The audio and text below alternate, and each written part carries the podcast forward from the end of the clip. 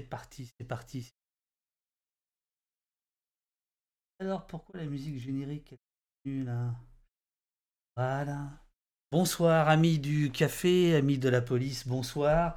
Euh, c'est au poste numéro 7, euh, qui, qui, va être un, qui va être un gros gros numéro puisque euh, on va avoir de, tout un tas de gens, des gens pas tous recommandables, mais non c'est une blague, il, me regarde dans l'écran, bien au contraire, que des gens recommandables, puisqu'il y aura Benoît Piédalu de, qui est membre bénévole de la Quadrature du Net et ô combien euh, vaillant, euh, ô combien travailleur, euh, ainsi que Martin Drago, qui est un juriste de la même Quadrature du Net et ô combien juriste et précis. Donc on va, ils le savent pas, mais on va être ensemble une heure et demie. Je, je, leur ai dit une heure, mais une heure et demie. avec eux, évidemment, on va parler de ce qui va se passer à partir de demain au Sénat c'est-à-dire l'examen de la loi euh, sécurité globale, et bien évidemment, nous ne parlerons pas, ou très peu, de l'article 24. On profitera d'eux pour parler des autres articles euh, qui, sont, euh, qui sont tout aussi, tout aussi inquiétants, embêtants, etc. Puis on parlera plus généralement aussi de la Quadrature du Net, qui est probablement une des associations euh, les, les, plus en pointe sur les libertés fondamentales, les libertés publiques, etc. Donc euh, c'est un bonheur de les, de les, de les recevoir. Euh, nous aurons ensuite à 20h45 tout est Inan du collectif Justice pour Ibo, car le collectif Justice pour Ibo fait partie d'un nouveau réseau, ou plus exactement, je pense, de la formalisation d'un réseau implicite qui existait depuis des années et des années euh, Justice et Vérité, euh, et qui organise euh, samedi des marches dans plusieurs endroits en France contre les violences policières, le racisme dans la police, et donc elle viendra nous expliquer tout ça, et puis évidemment on aura la revue du web, les rendez-vous, les programmes, et aussi un peu de musique. Alors je voudrais remercier infiniment JC qui a donné les premières musiques que vous avez entendues euh, au début, du, au début du, live. Et puis vous allez en entendre d'autres. Et il y a aussi quelqu'un d'autre, mais ça c'est une surprise, qui nous a envoyé euh, des musiques. Alors, je vais euh, mettre la scène. J'ai des amis de la quadrature du net. Donc, Benoît, Martin, détendez-vous. Vous êtes, euh, vous êtes, ça y est, à l'écran. Euh, eh ben d'abord, bonsoir, bonsoir à vous deux. Est-ce que vous êtes bien à la quadrature du net? Je veux dire, physiquement, là, vous êtes où exactement, en fait? Juste pour savoir. On est chez lui, on est chez moi. Ah, euh, dans un loft du, 16e arrondissement, c'est bien ça? C'est ça, c'est ça. Parce qu'en fait, je suis vraiment bénévole, tous les dons vont dans mon loyer. Bon, super. Euh, donc, euh, sur votre gauche, c'est Benoît et sur votre droite, c'est euh, Martin. je vois qu'on voit pas très bien Martin, donc je vais baisser ma caméra afin qu'on le voit mieux, parce que c'est quand même plus important de le voir, de, le, voir, de le voir lui. Non, mais la, coiffure est très bonne. De toute façon, elle sera toujours meilleure que la mienne, donc il faut, il faut pas s'inquiéter avec ça. alors, je vais quand même rapidement rappeler ce qu'est la quadrature. Vous bougez pas. La quadrature du net, voilà, voilà le, le, lien qui s'affiche. Euh, je, suis, euh, je suis un peu stressé parce que je pensais que l'émission était super au point. Et il y a une heure, euh, j'ai fait encore plein de réglages grâce à, à Robin. Et, et voilà. Et donc je, suis un peu tendu, mais ça va bien se passer au fil du temps. Euh, la Quadrature du Net promeut et défend les libertés fondamentales dans l'environnement numérique. L'association lutte, contre la censure la surveillance, que celles-ci viennent des États ou des entreprises Elle questionne la façon dont le numérique, le numérique et la société s'influencent mutuellement. Elle œuvre pour un Internet libre, décentralisé et émancipateur. Voilà, ça c'est pour la, présentation de, euh, de, votre, de votre est-ce que vous pouvez me rappeler, nous dire depuis combien de temps elle existe en fait cette, euh, association, les amis? 2008, euh, suite aux différents combats qu'il y a eu autour de la loi Adopi, entre autres. Hein. il y a eu aussi le paquet télécom au niveau européen, mais donc c'était une, période assez charnière sur la mainmise, la tentative de mainmise des États sur Internet. Et donc, il y a un certain nombre de, personnes, de personnalités qui travaillaient dans le milieu d'Internet à l'époque, qui se sont dit, mais il faut absolument qu'on défende un certain nombre de, de lieux importants sur l'Internet, que ce soit la neutralité du net, le droit d'auteur aussi donc sur la Adopi. Et donc, ça, a un peu focalisé un certain nombre de combats dans une association qui s'est créée à l'époque et qui était, toute petite à l'époque. Hein, aujourd'hui, on est, un peu plus gros, mais voilà, à l'époque, c'était vraiment autour d'une personne, puis deux, puis trois, voilà, et, quelques cofondateurs qui s'étaient mis ensemble pour créer ça. Euh, au départ, c'était très très lié en fait à l'internet, aux, usages numériques, et aujourd'hui, vous êtes euh, bien au-delà de ça en fait. Ouais, je pense que ça date de, il y a, disons, on va dire trois ans. On s'est un peu plus intéressé qu'avant à, la surveillance de l'espace public. Je pense que c'est quand même un, changement assez majeur dans l'histoire de, de l'assaut. Euh, en gros, petit à petit, il y a cette histoire de, droit d'auteur, d'Internet, etc. Puis petit à petit, on commence à s'intéresser à tout ce qui est surveillance, renseignement, censure de manière plus générale, État ou entreprise privée. Et puis, il y a trois ans, on a lancé un, j'ai toujours du mal à le définir, on a envie de dire campagne, mais en même temps, ce n'est pas tellement une campagne parce qu'elle continue, un, mouvement, on va dire, Technopolis, euh, qui s'intéresse particulièrement à la surveillance sur l'espace public. On s'est rendu, enfin, on s'est rendu compte, en tout cas, qu'on pouvait apporter bah, euh, une expertise euh, ou, ou, en tout cas une connaissance sur, sur ce, cette lutte-là qui devenait de plus en plus importante. Pourquoi? Parce que nous, on a vu, on va dire, des nouveaux outils se développer qu'on connaissait, c'est-à-dire des nouveaux outils de surveillance utilisés bah, par la police, hein, qui étaient un peu fondés sur, je mets des guillemets, l'intelligence artificielle, les big data, donc enjeux massifs de données. Et puis petit à petit, on s'est intéressé du coup à la vidéosurveillance, vidéosurveillance automatisée, des trucs qu'on connaissait, euh, mais sur lequel on, a décidé de, mettre pas mal de, moyens. De, alors, ça, Martin, on va en parler, on va en parler euh, longuement parce que je trouve effectivement le, le virage Technopolis que vous avez pris. Il y a un site là que je suis en train de, montrer parce que vous, vous ne voyez pas, vous, vous voyez que moi, mais en fait, gros gros moyen quand même. Hein. C'est do it sur c'est gros moyen.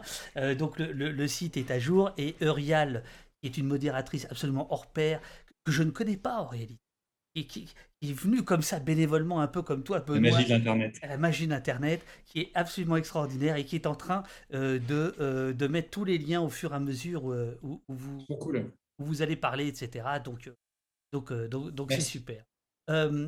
alors, dans vos actions, tu, l'as dit, je le, je le, répète, parce que en fait, à 19h08, c'est le moment où les gens commencent à arriver répéter quoi. C'est assez étrange de se retrouver dans cette position-là, mais voilà, c'est euh, un peu la, la, quinzaine, commerciale. Alors, vous occupez technologie, données personnelles, censure, surveillance, technopolis. On va parler évidemment là de la loi euh, sécurité globale. Il y a juste un truc qui m'a halluciné ce matin même euh, sur, votre, sur votre site. c'est un papier, justement, le Sénat doit s'opposer à la reconnaissance faciale des masques. C'est un papier qui est paru aujourd'hui. Euh, avec euh, une très belle illustration comme vous avez l'habitude de faire. Et comme ça, on va pouvoir rentrer directement dans, les, dans, dans, le vif du sujet, du sujet puisque le, euh, il y a quelques jours, en fait, le ministre des Transports a autorisé par décret les gestionnaires des gares de métro, de bus, à déployer sur leurs caméras de surveillance des logiciels de détection de masques, prétextant un besoin statistique dans la lutte contre le Covid. Donc là, on est en plein dedans. Alors, je, je, on vous écoute. Et évidemment, euh, l'idée, c'est que euh, dans le chat, les gens vont réagir et vont interagir. On voit pas le chat. Non, non, mais t'inquiète pas. Moi, je, vais vous transmettre les bonnes questions. Ok. Voilà. Alors, les caméras qui détectent la présence de masques, c'est quelque chose qui n'est pas, qui est pas nouveau d'aujourd'hui. Hein. L'autorisation qui a été donnée par décret, elle fait suite à une première tentative des industries de ce milieu-là lors du premier confinement. Euh, de déployer des outils comme ça de, surveillance, alors et de port du masque et de distanciation physique entre les individus. Euh, voilà, il y a eu tout un tas de tentatives lors du premier confinement qui justement euh, bénéficiaient un peu de cette, cette, ce, choc finalement sanitaire sur la population qui se retrouvait confinée pour la première fois depuis très longtemps, sur une très longue période, avec des gens qui, voilà, c'était tous les jours, on faisait la somme des morts. Et puis, bah, il y a tout un tas d'entreprises qu'on finalement on connaît bien hein, de, de, de, la campagne Technopolis, euh, qui se sont lancés sur euh, des euh, campagnes de, promotion, hein, finalement, parce que c'était pratiquement offert on allait voir les mairies, les, départements, et puis dire, bah, voilà, on va, on va vous filer de la technologie qui va vous permettre de lutter contre la, pandémie. Et donc, on les revoit arriver au niveau gouvernemental maintenant. Moi, je trouve ça intéressant. En gros, c'était des entreprises, effectivement, qu'on connaissait déjà avant sur le terrain de la sécurité pure. Et du coup, bah, la crise pandémique leur a donné l'occasion de, de, réutiliser leurs techniques vers la santé. Et du coup, politiquement, bizarrement, bah, ça passait un peu mieux. Euh, si je prends par exemple une entreprise qu'on connaît souvent qui fait beaucoup de marketing autour de ces questions, qui s'appelle Touai, qui est basée à Metz, euh, ça faisait longtemps qu'on la voyait, qui proposait de la détection automatique de comportements suspects. Elle avait fait une expérimentation de, dans les tramways à Nice euh, de je, détection je, je, tiens à préciser à tous ceux qui nous regardent que le, son qu'on entend, hein, il vient de chez vous, il vient pas de chez moi. Parce que moi, ce soir, techniquement, je serai au au top. Je, le dis, j'en fais le serment. Donc, je ne sais pas qui vous espionne chez vous, mais il y a un couinement de, de, de, de drones, de drones, de drones domestiques. C'est pas grave, ça passe, ça passe. Allez-y, allez-y, on vous écoute, on vous écoute. Ok, c'est pas c'est C'est un oiseau. Ah, Sangar nous dit c'est un oiseau. C'est ça. Bref, euh, du coup, non, du coup, c'est intéressant. Et donc, Touaille euh, faisait de la reconnaissance d'émotion dans les tramways à Nice. On sait qu'ils ont expérimenté là-dessus. Euh, Estrosi, qui est, fanat de toutes ces technologies de surveillance, ils avaient laissé expérimenter ça. pour des raisons techniques, apparemment, ça n'avait pas bien marché. Et là, avec la, cette légitimité de la santé, du combat pour la santé, on les a vus revenir à pleine balle en proposant bah, justement la détection de masques. Alors, ce n'est pas eux qui, c'est une autre société dont on a entendu parler à Châtelet, mais aussi ils ont proposé un petit robot, par exemple, qui se baladait dans les, les entreprises et les open space et qui euh, couinait justement à chaque fois que quelqu'un n'avait pas son masque ou ne respectait pas les distanciations physiques.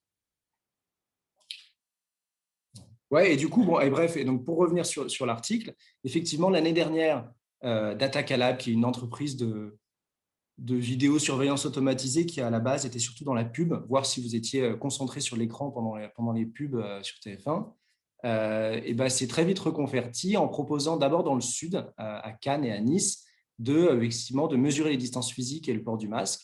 Et puis rapidement a été contactée par la RATP. Pendant quelques semaines, elle met en place son, système de détection de masque euh, à Châtelet, Léal, d'accord, pour mesurer le taux de rapport de masque. Et puis, euh, polémique entraîne, la CNIL, donc l'autorité de protection de la vie privée, dit que pour des raisons un peu précises du, de droit, bah non, en fait, c'est pas possible. votre expérimentation est illégale. On n'entend plus parler de l'expérimentation.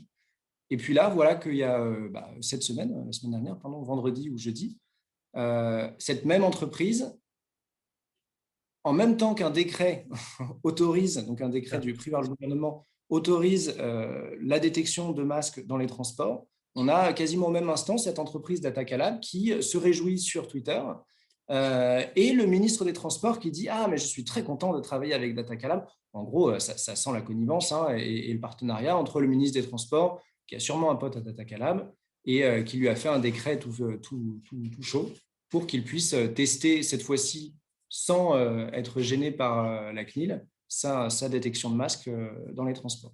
Alors, je, rebondis un peu justement sur, ce que disait Martin là tout à l'heure sur, le fait qu'on ne les connaissait pas avant sur ce domaine-là particulier. C'est quelque chose qu'on voit très régulièrement, en fait, historiquement, ces entreprises et, les gouvernements qui veulent lancer de la surveillance euh, assez, euh, assez classique hein, sur les réseaux, sur donc utiliser des, des, outils qui vont permettre de surveiller la population et qui se basent pour ça sur des prétextes euh, qui sont, euh, qu'on connaît euh, très, très habituellement, qui est la pédopornographie, qui est le terrorisme, qui est l'évasion fiscale, le blanchiment d'argent et tout. Il y a un certain nombre de, prétextes comme ça qui sont très régulièrement utilisés pour déployer de la, surveillance de masse.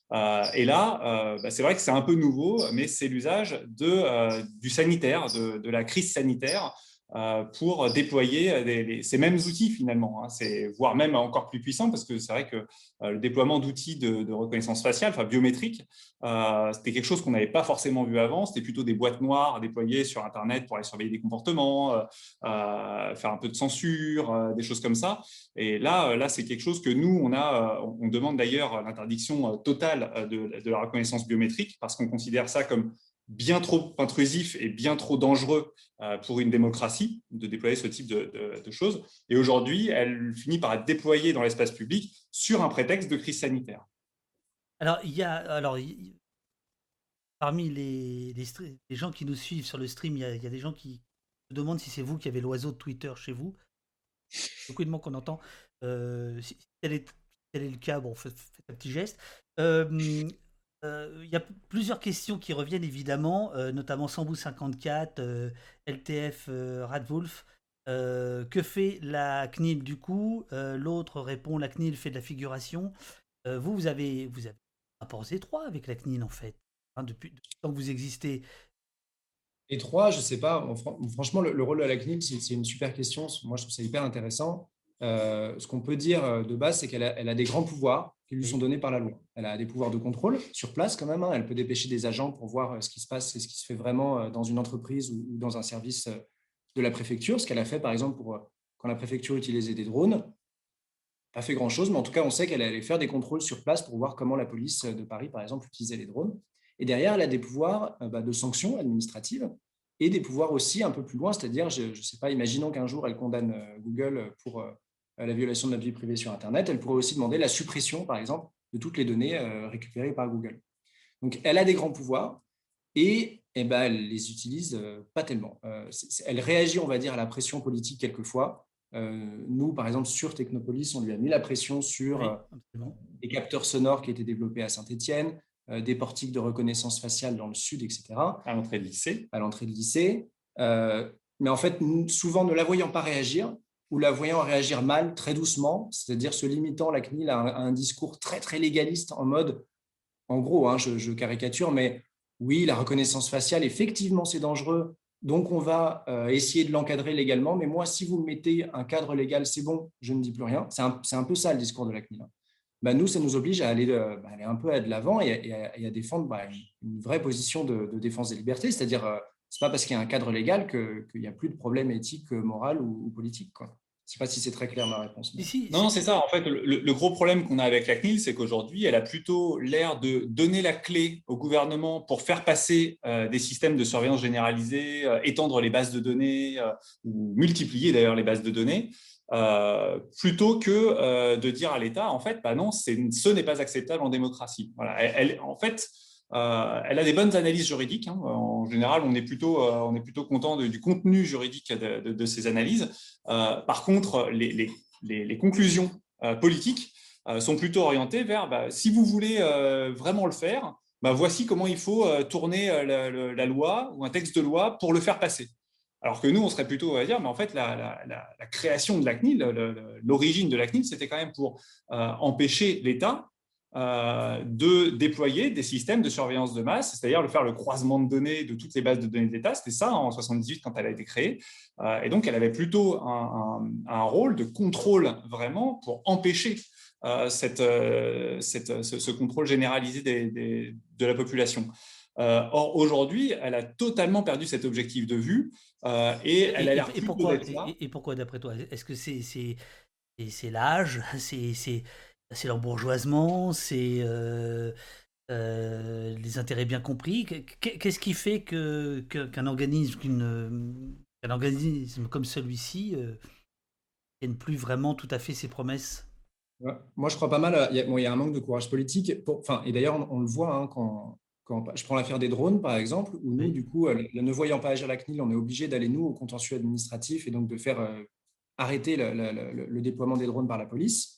Donc, il faut euh, préciser, vous êtes allé au Conseil d'État, vous, êtes allé au Conseil d'État pour dire, qu'est-ce qu'elle fait la préfecture de police avec ces drones sans cadre légal? Le Conseil d'État vous a donné raison, la préfecture de police a été obligée, normalement, de laisser au garage vous aimez bien les garages, vous aussi d'ailleurs, de laisser au garage euh, le, leur drone et final, drones, et finalement elle ne le fait pas. Mais enfin, pour l'instant, à l'heure qu'il est, les drones utilisés par la préfecture de police et d'autres services de police, en fait, euh, notamment dans le cadre de manifestations, c'est fait de manière illégale.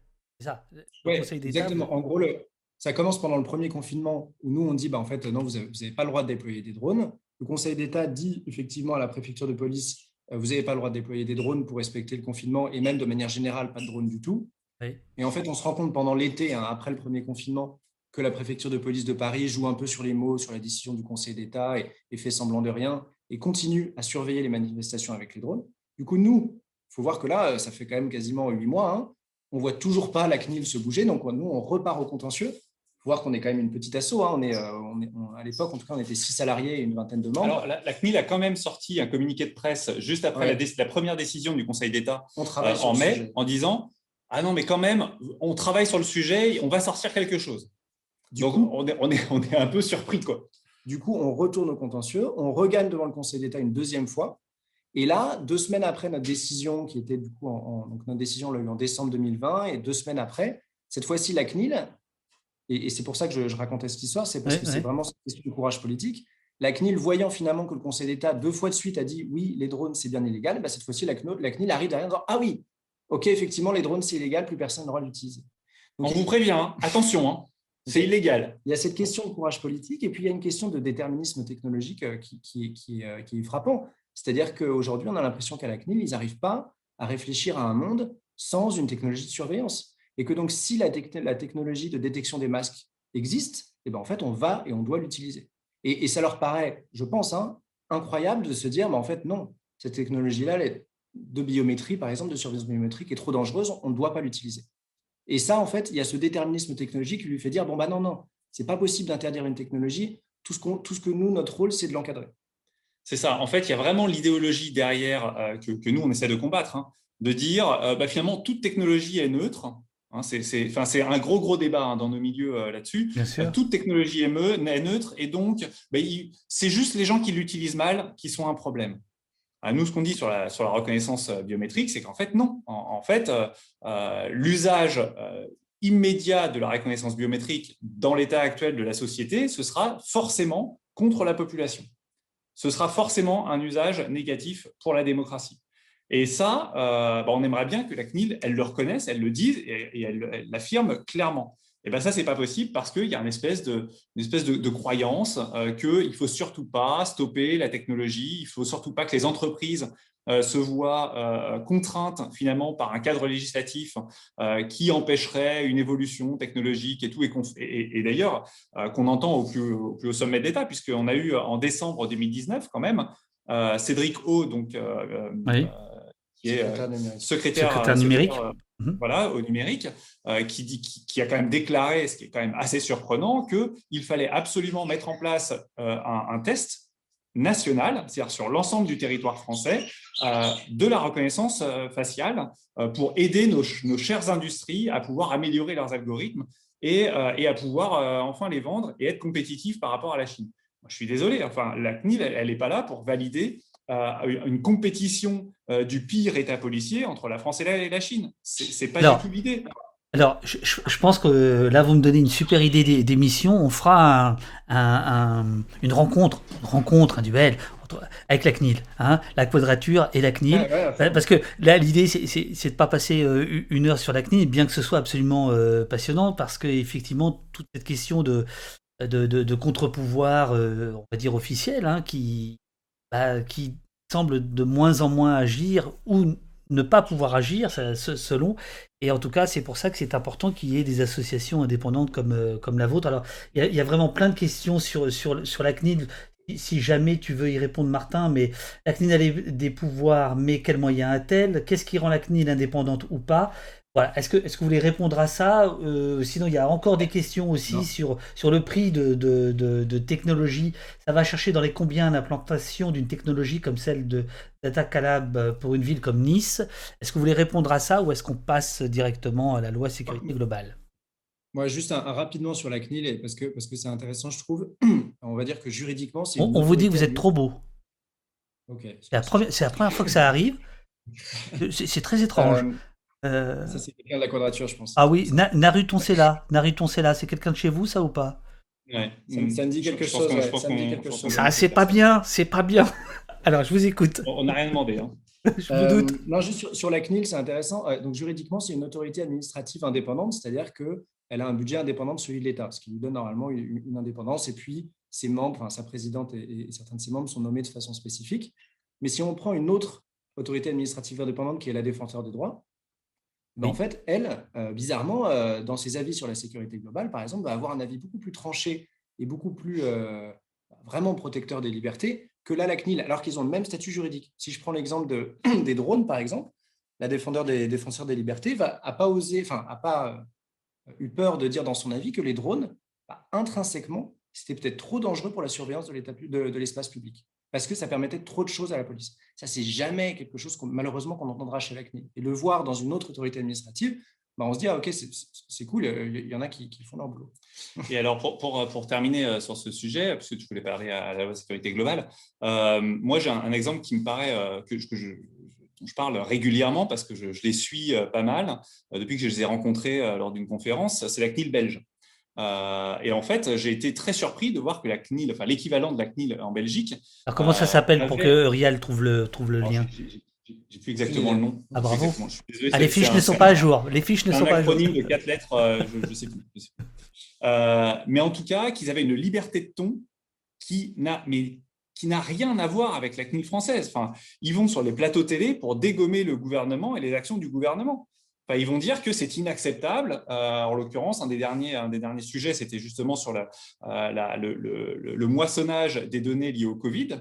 Euh, et, euh, aux, vaccinations et autres, et en disant que euh, ce qui était préparé par le gouvernement était inacceptable, que c'était beaucoup trop large, que le, gouvernement n'avait pas assez défini exactement à quoi ça allait servir, qu'il ne comprenait pas. Et là, dernièrement, la semaine dernière, ils ont carrément attaqué, attaqué la, dernière loi proposée par le gouvernement ou votée par, par, votée par l'État belge. ils l'ont attaqué ce que ne fait pas, euh, ce que ne fait pas la CNIL française et, euh, et que euh, effectivement, hein, ce, que, ce, que, disait Martin tout à l'heure, on a été obligé nous-mêmes d'aller au contentieux devant le Conseil d'État, hein, ce qui nous prend du temps, ce qui a beaucoup de ressources humaines et autres. et la CNIL belge, en fait, elle y va. Et, moi, je, suis toujours très surpris de dire, mais pourquoi eux, ils se permettent de dire un certain nombre de choses publiquement sur les réseaux, même sur LinkedIn, sur, sur Facebook et autres, Alors, sur les réseaux sociaux? Dire un certain nombre de choses sur le gouvernement belge. Eurial, toujours magique, a trouvé le nom ainsi qu'une des, une des personnes qui nous, qui nous, qui nous suit. Euh, c'est la CPVP. Bien ça? La CNIL belge. CPVP. ça me paraît, ça me paraît, faisable. Ça, vous paraît faisable. bon, super. Euh, on, va, on va aborder la loi sécurité globale, mais je trouve qu'il y a un débat qui se lance dans le chat qui est très intéressant. Euh, grosso modo, ils se reconnaîtront parce que je ne vais pas aller chercher tous les noms à chaque fois parce que sinon on perd un temps dingue. Euh, en plus, c'est toujours des noms imprononçables. Donc, bon, bref, il euh, y, a, y, a, cette idée, mais au fond, on se laisse, on se laisse surveiller parce que euh, les gens vont dire, grosso modo, bah, moi j'ai rien à me reprocher, donc on peut me surveiller. Qu'est-ce qu'on peut répondre à ceux qui disent ça? Ah, ce fameux débat euh, bah, il y, a, plein, y a plein de choses à répondre en fait à ça. Euh, il y a plein de choses. D'abord, euh, bah, ce, que, ce, que, dit généralement Snowden, c'est bah, c'est pas parce que vous avez rien à cacher qu'il faut surveiller tout le monde, parce que c'est pas parce que vous avez rien à dire qu'il faut supprimer la liberté d'expression. Bon, voilà, ça c'est ce que dit, c'est ce que dit Snowden. maintenant, on peut répondre aussi que en fait, ne rien avoir à cacher, c'est totalement faux. C'est-à-dire tout le monde a des choses à cacher. Vous avez tous des choses à cacher à vos parents, vous avez tous des choses à cacher à vos amis, vous ne dites pas tout à tout le monde. À votre employeur demain, euh, votre employeur, vous n'allez pas lui dire, euh, lui, déballer toute votre vie, euh, si vous êtes malade, si vous êtes homosexuel, si vous, êtes, si vous avez des amis dans un pays, en Iran, machin, et que ça ne lui plaît pas, enfin, j'en sais rien. Vous, vous, avez forcément des choses à lui cacher. Ou alors, vous êtes vraiment insipide, vous n'avez pas de potes, vous n'avez pas de famille, vous n'avez rien du tout. Enfin, en fait, si vous vivez normalement, vous avez forcément des choses à cacher à quelqu'un, et en particulier à l'État. C'est-à-dire, à un moment, euh, qu'est-ce qui justifie que l'État ait accès à toutes les informations de votre vie? Et c'est d'ailleurs une des, questions qui arrive souvent, hein, c'est si on n'a rien à se reprocher, alors pourquoi on est surveillé en fait? Et, ça en fait, c'est voilà, un, retournement de la, un retournement de la question, finalement. Pourquoi est-ce qu'on vous surveillerait? Puisque les gens n'ont rien à cacher, pourquoi pour quelques personnes qui auraient quelque chose à cacher, on irait surveiller toute la population? Et puis derrière, au, nom d'une sécurité, je me fais l'avocat du diable, au nom de la sécurité. Oui, mais la, notion de sécurité, on va tous avoir une vision différente. Moi, j'aime plutôt bien cet exemple qu'on a, on a souvent eu ce débat à Marseille, par exemple, où, on a pas mal de membres là-bas et, il y a pas mal, malheureusement, de projets de surveillance qui sont là-bas, euh, où on va avoir euh, l'ancien maire, donc euh, Gaudin, qui parlait tout le temps de sécurité, sécurité, sécurité, qui met de la vidéosurveillance partout, etc. Et en même temps, d'un autre côté, on a malheureusement des immeubles qui s'effondraient à Marseille. Mmh. Et, on voyait finalement qu'on n'avait pas la même notion de sécurité, parce que peut-être que nous, la notion de sécurité qu'on pourrait avoir, euh, c'est la notion bah, justement que les immeubles ne s'effondrent pas, que l'air ne soit pas pollué et, euh, et qu'on ne se fasse pas taper par la police. Ça, ça peut être aussi une définition de la sécurité qu'on entend moins à droite de l'échiquier politique. À Paris, on a des enfants qui dorment dans la rue, par exemple. Enfin, je veux dire, ça n'a pas l'air d'être la priorité non plus. Et par contre, quand on a vu les micros à Saint-Étienne qui, qui voulaient écouter la population dans les rues, bah, on voyait bien très exactement le type de son qui était choisi par les autorités politiques pour dire ça, c'est un problème. Alors, on, va, on, va, on, va parler de ça. On va parler de ce, truc absolument. Euh, non, non, non, mais c'est super. on va dans tous les sens, comme, comme en face, ça va dans tous les sens. C'est-à-dire que quand même, il y a, y a, en ce moment euh, profusion sécuritaire qui est démente. C'est-à-dire qu'on est quand même. Il suffit d'aller sur votre site pour comprendre qu'on a totalement basculé. Totalement basculé. Euh, dans une technologie. Et puis là, je trouve qu'en en, déjà en une demi-heure, on a quand même abordé effectivement euh, le rôle de l'État, euh, l'arrivée massive des, des sociétés privées, le mélange du, du, sécuritaire et du marketing, enfin tout ça, tout ça crée quand même une société absolument dingue. Alors il faut, faut quand même qu'on en vienne à la, au cœur du débat d'aujourd'hui. Euh, juste sur, justement sur l'arrivée de toutes ces technosécuritaires. mais attendez, c'est pas, pas, une AG de la quadrature ici. Hein. Attendez, attendez c'est une maison qui se tient ici. C'est important parce qu'en fait, on en a discuté pas mal avec les autres associations qui sont un peu dans les domaines de protection de, des libertés fondamentales, hein, euh, la LDH, Amnesty International et euh, d'autres associations aussi, et qui ressentent exactement ce que, ce que tu dis, hein, cette impression justement d'attaque globale, euh, massive. tous les, toutes les semaines, on a, on a, une nouveauté, on a un nouveau décret, libération de, par extension des, des, du fichage de décembre, la loi sécurité globale, etc., Et en fait, toutes les associations avec lesquelles on discute finalement se se sentent, euh, se sentent dans un état euh, de burn-out total vis-à-vis de ces attaques régulières sécuritaires. Euh, et je ne suis pas certain qu'au niveau de la société, il y a un besoin, il y a eu un changement important de la société qui justifie finalement qu'en 2019-2020, bah, il y ait un besoin. Alors, il y, a Veuve Chico, justement, qui, a été la toute première à s'abonner à la, la geste incroyable euh, qui, nous dit la pandémie a accéléré grandement l'utilisation des outils numériques et notamment le traçage. L'idée de tracer, euh, détecter, euh, isoler. En pratique, on n'a pas tant tracé que cela. À quoi ont servi les données des personnes qui ont téléchargé les applis Covid? Alors c'était pas exactement ça que je voulais dire, mais il y a quelqu'un d'autre. Alors il y a Veuve Chico qui a dit ça, et d'autres qui disent évidemment que autour du, du de la sûreté sanitaire, sur laquelle on, est à peu près tous d'accord, il y a effectivement, bien que vous aviez fait, euh, euh, je me souviens, il y a, il y a, plus d'un an, un communiqué tonitruant euh, par rapport à, alors à l'époque, ça s'appelait pas tout. Stop, COVID. etc. mais effectivement, est-ce que le, le, la crise sanitaire, la pandémie mondiale qui est là, qu'on ne conteste pas, est-ce qu'effectivement, c'est pas le cheval de Troie aussi qui manquait finalement euh, pour cette profusion sécuritaire dont je parlais et qui fait que bah, des associations comme la vôtre, vous êtes en burn-out. quoi. Ouais, après c'est un peu bizarre parce que effectivement c'est un bon mot, je trouve. C'est le cheval de Troie de plein de technologies dont on a parlé, hein, de, euh, de, détection des masques, etc. Voilà. Mais, mais, si je prends par exemple un peu l'offensive sécuritaire qu'on a eue euh, dernièrement, bah, bizarrement ça n'a pas de lien avec la santé. Donc on a plus l'impression de, comment dire de on attire l'attention sur quelque chose pour, faire d'autres trucs derrière. Je sais, j'ai plus de, le mot qui me vient en tête.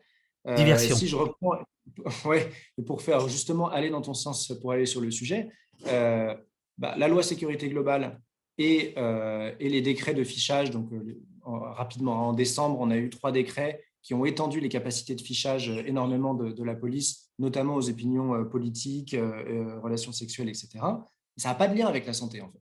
Et, ça, c'est assez, euh, assez, bizarre. Hein. Donc, ça fait un peu deux feux en même temps. Un, toutes les technologies qui arrivent avec la pandémie.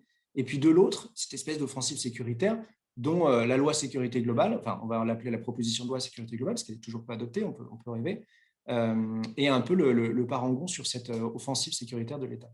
Et je t'ai fait ta transition comme ça. C'est parfait. La loi sécurité globale, donc effectivement, euh, proposition de loi. Donc je rappelle à tous ceux qui nous écoutent, normalement une proposition de loi, ce sont les députés euh, qui, la, qui, formulent, à l'inverse euh, d'un projet de loi où c'est le gouvernement. Sauf qu'on a compris assez vite qui, demande à ce que les députés votent ou telle, ou telle loi. En fait, on a assez compris c'était une proposition projet, c'est-à-dire que au départ, il y a cette proposition loi sécurité globale qui est porté notamment par Fauvergue, donc l'ancien patron du RAID, qui était au départ sur les sociétés privées et oui, enfin, c'était principalement ça, les sociétés privées et les polices municipales. Là-dessus, ça c'était la proposition de loi, et là-dessus, le gouvernement a rajouté euh, des, amendements et qui sont euh, particulièrement euh, dans votre collimateur, on va, y venir, l'article 21, 22, 24, etc. mais globalement, vous, vous avez beaucoup à dire sur cette loi. Cette loi qui, à partir de demain, va être discutée au Sénat, donc je n'ai pas l'horaire je crois que c'est à 10h. Ça va être pendant 3 jours, 16, 17, 18 mars. Donc probablement que l'article 24, le fameux, celui qui a fait couler dents, on parlera assez peu ce soir, ce sera plutôt, euh, plutôt jeudi. Demain à 16h, devant euh, le, Sénat, la coordination nationale contre la loi sécurité globale et d'autres collectifs appellent à un rassemblement euh, non loin du, Sénat. Et là, en gros, on a une petite heure pour parler de ce qui vous vous tracasse a raison, évidemment, autour. Alors là, je mets l'écran l'article Sécurité globale, nos arguments juridiques du 15 février 2021 by Martin. Donc le by Martin, c'est. Oui. Ouais, mais c'est pas moi qui ton moment, j'y vais. C'est moi qui l'ai publié. Moi qui publié voilà. Alors, je, je, je, parce qu'après là, je vais vous laisser parler et puis il y aura sans doute, j'espère, des, des questions de sales dire euh, en gros, si j'ai bien compris, vous, euh, vous, la quadrature du net, donc je, répète, hein, à, gauche, c'est Benoît, c'est un bénévole. Le, c'est le bénévole du mois et de l'année, hein, on peut l'association Moi, je l'ai vu à l'œuvre, c'est, dément. Hein. Euh, et à droite, c'est Martin, le juriste de la quadrature, celui qui pond les papiers à la fois extrêmement. Euh, il y en a peut-être d'autres, je ne sais pas, mais. On est plusieurs, on est plusieurs, on est plusieurs. Ah, c'est pour ça que c'est aussi, aussi génial. Euh, bah, bah, donc voilà, j'incite. Et, surtout, et surtout, il lit les textes de loi, un truc que moi, j'arrive pas. à il lit les textes de loi et, et, tu arrives à les, tu arrives à les, à les traduire en fait. La quadrature, Voilà, c'est ça. Donc, si j'ai bien compris. si, j'ai bien compris, pour vous, mais alors peut-être que ça date, euh, ce, qui, ce qui vous inquiète avec la loi sécurité globale, au-delà de tout ce que l'on sait, c'est l'intensification euh, de la vidéosurveillance fixe, notamment avec les articles 20, 20 bis A, 20 bis et 20 ter, l'autorisation de la vidéosurveillance mouvante, il va falloir nous dire un peu ce que c'est, avec les articles 21, 22 et 22 bis, et l'ensemble de ces dispositions qui pourraient avoir pour effet d'intensifier la reconnaissance faciale. Est-ce que c'est bien ça les trois points euh, sur lesquels vous êtes euh, le plus, plus inquiet en fait? Ouais, ouais, non, c'est, bah, oui. tu as lu l'article, mais oui, oui, oui, c'est exactement ça. Euh, tu, veux qu'on développe tu veux Oui, bien sûr. Il faut, il faut. Alors, commençons par l'intensification de la, de la vidéosurveillance fixe. Ouais, alors moi, historiquement, je trouve ça intéressant de voir qu'au au début, euh, au début, finalement, sur, sur la PPL, on s'est un peu euh, fixé sur les drones. Proposition. Pardon, désolé. Ouais, donc sur cette proposition de loi, donc qui est, comme tu l'as dit, une fausse proposition, un mélange de proposition-projet. Bah, peut-être que tu peux expliquer la différence entre proposition et projet. non, je viens de le faire. Je, viens de le faire, Benoît. Attends, bon, tu nous as dit de répéter, donc on répète. Oh. non, non, bah, du coup, euh, du coup, effectivement, au début, on s'est intéressé sur les drones. Pourquoi? Bah, Parce qu'on on avait fait du contentieux dessus et, et, c'était, un des arguments juridiques juste une précision, hein, ça ne veut pas dire que parce que c'est un argument juridique qu'on développe face au Conseil d'État, euh, derrière, on poursuit un but politique. Donc, nous, un des arguments juridiques qu'on a avancé devant le Conseil d'État pour faire tomber les drones, c'était effectivement l'absence de cadre juridique. Pourquoi? Rapidement, parce que l'État ne peut pas capter des données personnelles sans être encadré par un texte de loi ou un règlement. D'accord? Et du coup, bah, nous, on se bat contre les drones. Et puis là, tout d'un coup, on voit en fait euh, le gouvernement qui arrive avec une proposition pour légaliser les drones finalement. Donc c'est un peu une réponse à notre contentieux. Donc au début, on se focalise sur ça, mais c'est vrai qu'en creusant, en fait, on voit que bah, cette PPL sécurité globale, elle avait bien d'autres euh, euh, problématiques, effectivement, notamment les articles 20, 21 jusqu'à jusqu'à enfin 20, 20 bis, cette intensification de la vidéosurveillance fixe. Très rapidement, la vidéosurveillance, elle est autorisée en 95 sur la voie publique, d'accord? Et puis petit elle est développée, elle est massifiée euh, notamment par un plan hein, de financement de Sarko euh, entre 2007 et 2012. Et puis maintenant, euh, on cherche à l'intensifier encore plus.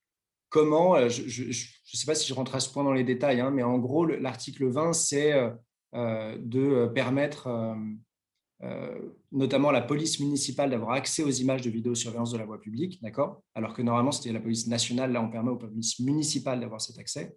Et puis, à d'autres agents, notamment de, la SNCF et la RATP. Voilà, alors aussi la SNCF et la RATP dans, dans un certain, une certaine limite. on permet aussi, et ça c'est assez intéressant, aux petites communes d'avoir accès à la vidéosurveillance. Comment? En fait, en permettant à, des syndicats de communes mixtes, je ne vais vraiment pas rentrer là-dedans pour ne pas endormir tout le monde, mais en gros, pour permettre à des, petites communes bah, de se mettre ensemble pour, développer la vidéosurveillance.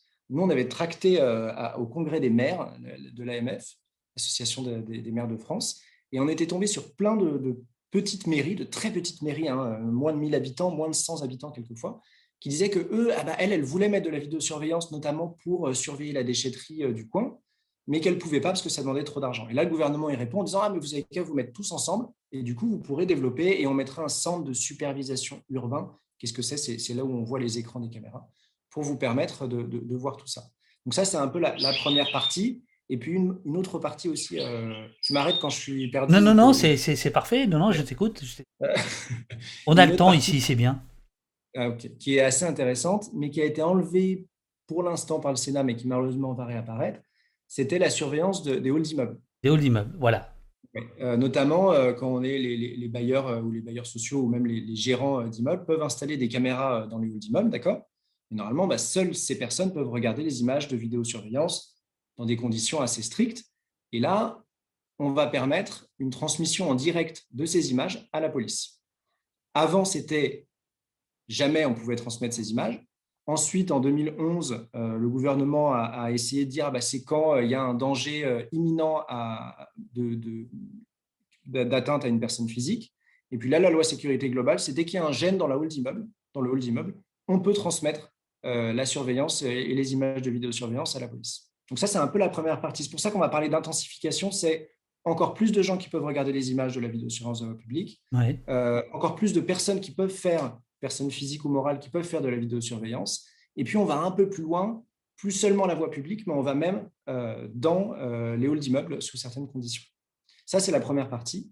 Et ensuite, mouvante, c'est parce qu'on a cherché un nom. Je, sais que Benoît n'aime pas ce nom de, mouvante, mais c'est qu'en gros, la PPL. Euh, alors, alors voilà. La question, c'était mobile ou mouvante. Et pourquoi on n'a pas choisi mobile alors, parce que mobile, c'est l'article 21, et en fait, les caméras mobiles, dans le, débat public aujourd'hui, c'est les caméras que porte euh, la police sur son, sur son uniforme. Ce qu'on appelle les caméras piétons. Voilà, caméra piéton, caméra mobile, ça change un peu, je ne sais pas pourquoi. Euh, et là, qu'est-ce qu'elle apporte, la, la, PPL Sécurité Globale? C'est que non seulement, on va dire, elle, les inscrit dans la loi, mais surtout, elle permet la retransmission en direct des images filmées par la police à un centre de supervision urbain qu'à partir de maintenant, je vais l'appeler CSU pour être plus rapide. Euh, et ça, c'est hyper intéressant. Cette transmission en temps réel, ça, peut paraître euh, euh, un truc un peu minime et un peu logique, mais en fait, la transmission en temps réel, qu'est-ce que ça permet? Ben, Ça permet surtout l'analyse de l'image. À partir du moment où vous avez un flux vidéo qui est renvoyé à, une salle où on peut faire marcher des logiciels d'analyse d'image, en fait, là, ça, permet effectivement des technologies comme la reconnaissance faciale notamment. Donc ça, c'est l'article 21. Et après, il y aura peut-être des questions pour que j'arrête de parler tout seul comme ça très longtemps. Euh, non, non, c'est bien, c'est bien. Continue, Alors, non, non, mais je, je, je, je vais te laisser souffler. Euh, alors, moi, j'ai suivi euh, la, conférence de presse des, deux rapporteurs et du président de la commission des lois au, Sénat. Donc, en effet, sur la, transmission en temps réel, ils sont, tout à fait favorables notamment pour des raisons de manœuvre, hein, euh, notamment lors des manifestations.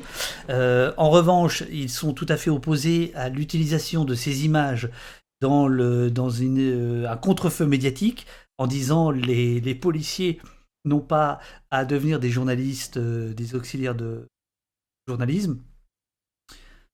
Ils ont eu la gentillesse de ne pas dire si l'inverse était possible. Euh, si les journalistes pouvaient des auxiliaires de, de, police. Bon, là-dessus, ils se sont arrêtés, mais euh, j'en profite. Quand même, il y a, euh, on va y venir tout à l'heure avec Anne-Sophie Saint-Père qui a, je vais montrer un thread qu'elle a fait sur Twitter sur certains amendements des, des, des, sénateurs. Est-ce que là, lundi soir, 19h44, on n'est pas un peu emmerdé quand même par rapport à ce que les sénateurs vont discuter à partir de demain, par rapport à ce que les députés avaient fait Est-ce que il n'y a pas un peu de mieux de la part de certains sénateurs dans certains amendements? Est-ce que, Ou est-ce que vous pensez que, de toute façon, la philosophie de cette loi sécurité globale est intacte et que euh, c'est juste à la marge qu'il y a eu des modifications qui ont été faites? Notamment l'article 24, mais pas seulement. C'est la deuxième proposition qui est la bonne, hein. c'est-à-dire que le, rôle du Sénat et, un peu la personnalité du Sénat, ça a toujours été ce sérieux juridique, entre guillemets. Donc là, c'est exactement le rôle qu'ils ont joué en disant euh, l'Assemblée. Eux, ils disent euh, du, du, droit robuste. C'est ça qui, voilà, été, le terme qui était employé, robuste ce sera toujours ça de la part du Sénat, c'est-à-dire de dire, nous, on sait faire du droit parce qu'on a le temps, parce qu'on est des sénateurs et sénatrices, je ne sais pas quoi, parce que la commission des lois du Sénat qui a fait ce travail dont tu parles est assez connue pour ça, pour cette expertise juridique. Euh, et donc, effectivement, ils ont apporté, on va dire, un cadre où, là où il n'y en avait vraiment pas avant. Mais n'empêche qu'on est exactement dans le discours d'avant, c'est-à-dire que le cadre ne veut pas dire que c'est forcément bien. Effectivement, ils ont un peu plus cadré les drones, effectivement, ils ont un peu plus cadré euh, la, vidéosurveillance. Ils ont d'ailleurs enlevé ce qui est vidéosurveillance du hall d'immeuble, ce qu'ils savaient hein, que c'était euh, contre une jurisprudence du Conseil constitutionnel.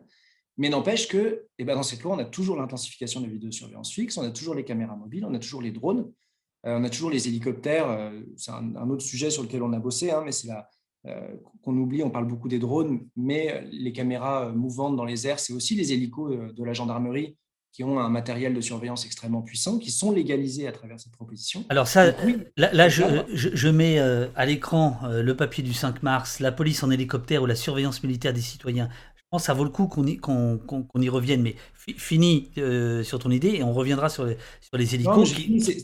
C'est, ça, c'est que le, le ça, on, peut encadrer comme on veut et autant qu'on veut cette loi, n'empêche qu'à la fin, c'est toujours plus de vidéosurveillance de la voie publique.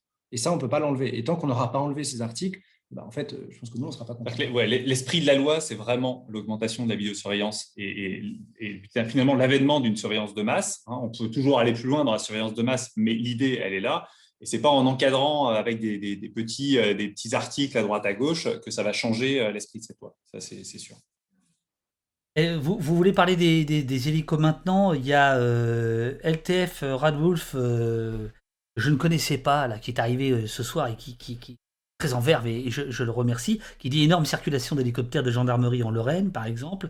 Euh, c'est quoi le problème avec les hélicoptères? D'abord, c'est quoi? Combien euh, Quoi la tendance euh, Combien d'hélicoptères? Qu'est-ce qu'ils font je pense qu'il faut, il faut revenir aussi, enfin, je pense que c'est important de, de dire, en fait, quand on parle de lutte contre les drones, en fait, ce n'est pas les drones eux-mêmes qui posent problème. Euh, le problème, c'est les caméras qui sont sur les drones et ce qu'on fait du flux vidéo qui est sur les caméras. Mhm. Donc, en fait, que ce soit un drone ou que ce soit quoi que ce soit, euh, la question, elle est sur la, caméra, ce qu'elle filme et ce qu'on en fait derrière. C'est ça le gros problème.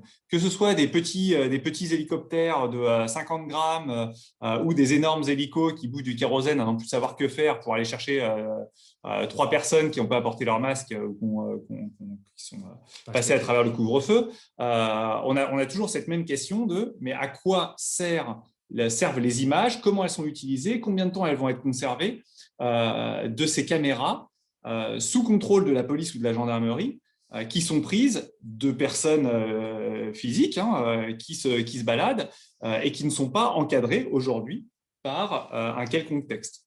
Et, sur les histoires de l'hélico, c'est exactement cette pensée-là, c'est-à-dire que nous, on s'intéresse aux drones, on se dit, ah mais en fait, ça fait 10 ans que la police déploie des drones pour surveiller les manifs.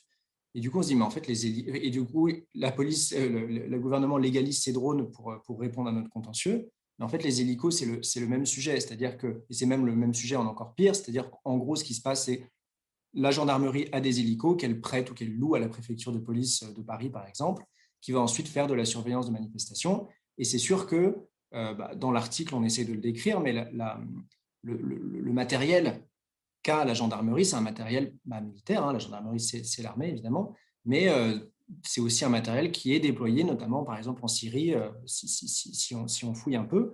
C'est même plus des caméras, c'est des boules optroniques qui peuvent identifier quelqu'un, là je cite la gendarmerie, à 1,5 à 2 km de distance.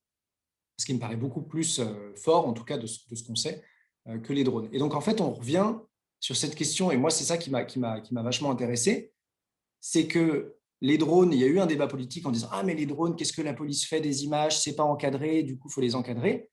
Mais en fait, les hélicos de la gendarmerie, ça fait 20 ans qu'on est filmé par la police sans aucun cadre juridique. On n'a eu aucun débat, il n'y a eu aucun papier. Moi, j'ai bien fouillé sur qu'est-ce que fait la police avec les hélicos En fait, ça fait 20 ans que ils peuvent faire ce on, on, a une idée précise des, images qui sont prises et de leur utilisation ou c'est opaque? Alors, tu, as dit, tu as dit c'est militaire. En fait, c'est plus compliqué que ça parce qu'en fait, la gendarmerie depuis plus de dix ans est maintenant rattachée au ministère de l'Intérieur et donc n'est pas forcément euh, couvert par le, secret défense comme c'était le cas avant.